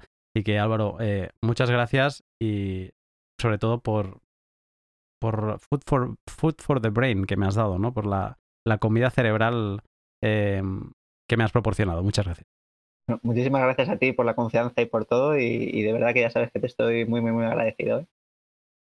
No, no, eh, yo siempre te contesto que agradecido yo, ah, pero bueno, como esto puede ser un Ponzi, una pescadilla que se muerde la cola y podemos acabar como la, deuda pública retroalimentándola y, y al final creando un gran reset de agradecimiento, lo vamos a dejar aquí y nada, estamos en contacto Álvaro.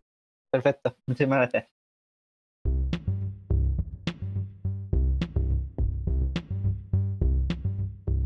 Bueno, ¿qué te ha parecido esta charla con Álvaro? Yo todavía sigo reflexionando y muy mucho. Mm, sobre todo lo que me llegó a explicar Álvaro en el pod y sobre la preparación previa que también hice y documenté tomando apuntes del libro, eh, de su libro que espero de verdad que se publique pronto, porque es una, pequeña joya.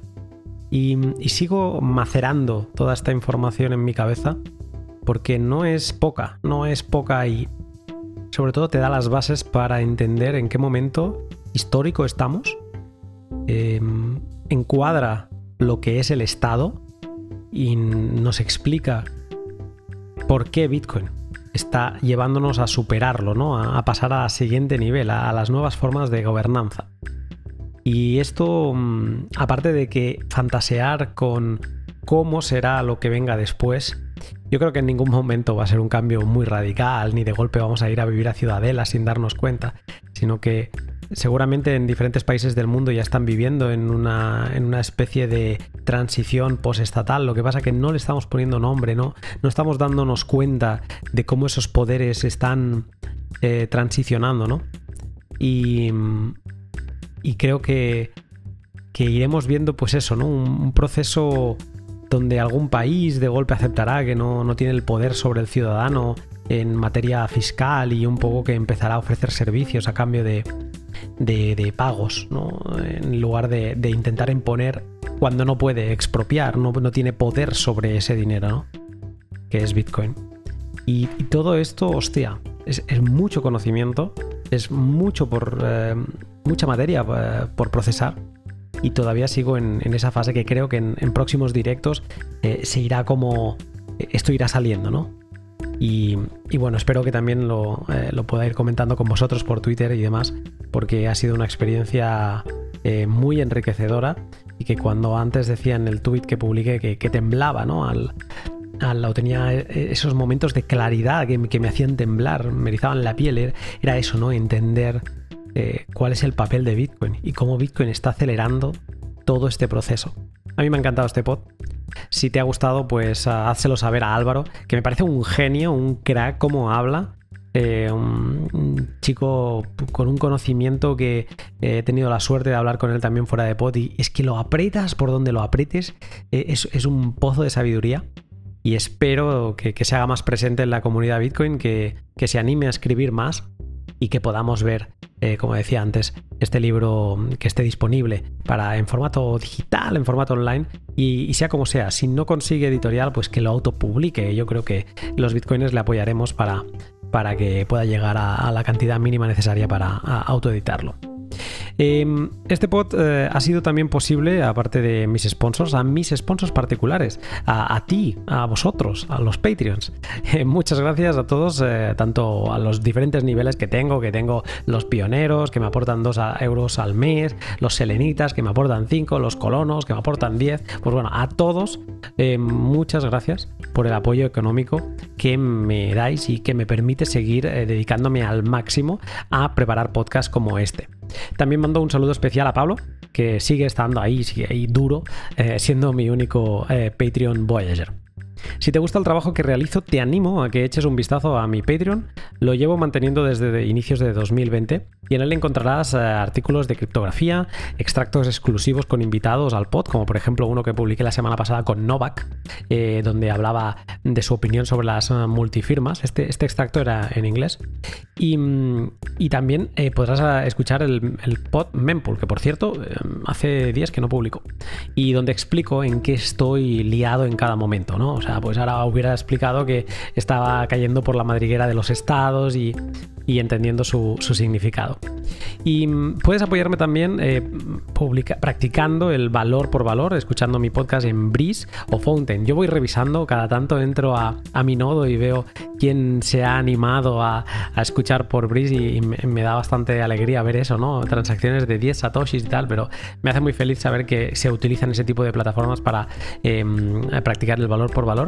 Y, nada, y por último, puedes apoyarme también eh, dándole like, haciendo retweet del, tweet de publicación y en definitiva compartiendo el pod eh, con, quien quieras. Y, sobre todo también haciéndome saber qué feedback, ¿no? ¿Qué te ha parecido el pod eh, y, qué, opinas de él? Eso me encanta. Ya sea en los comentarios de YouTube, en los comentarios de Evox, en, en, en tweet, en un privado, como quieras. Me da igual los mensajes acaban llegando tarde o temprano. Así que nada, espero que te haya gustado y que hayas aprendido tanto como yo. Disculpad el eco, estoy de mudanzas y, entre ruido de obras no tengo preparado el estudio todavía y, bueno, es un poco un desastre. Pero espero en, próximos días estar arreglando este audio. ¿Ves? Aquí hay un taladro ahora. Eh, pues nada, ahora sí, hasta aquí el pod. Que pases una gran semana y si no me taladras la cabeza, te saludo pronto.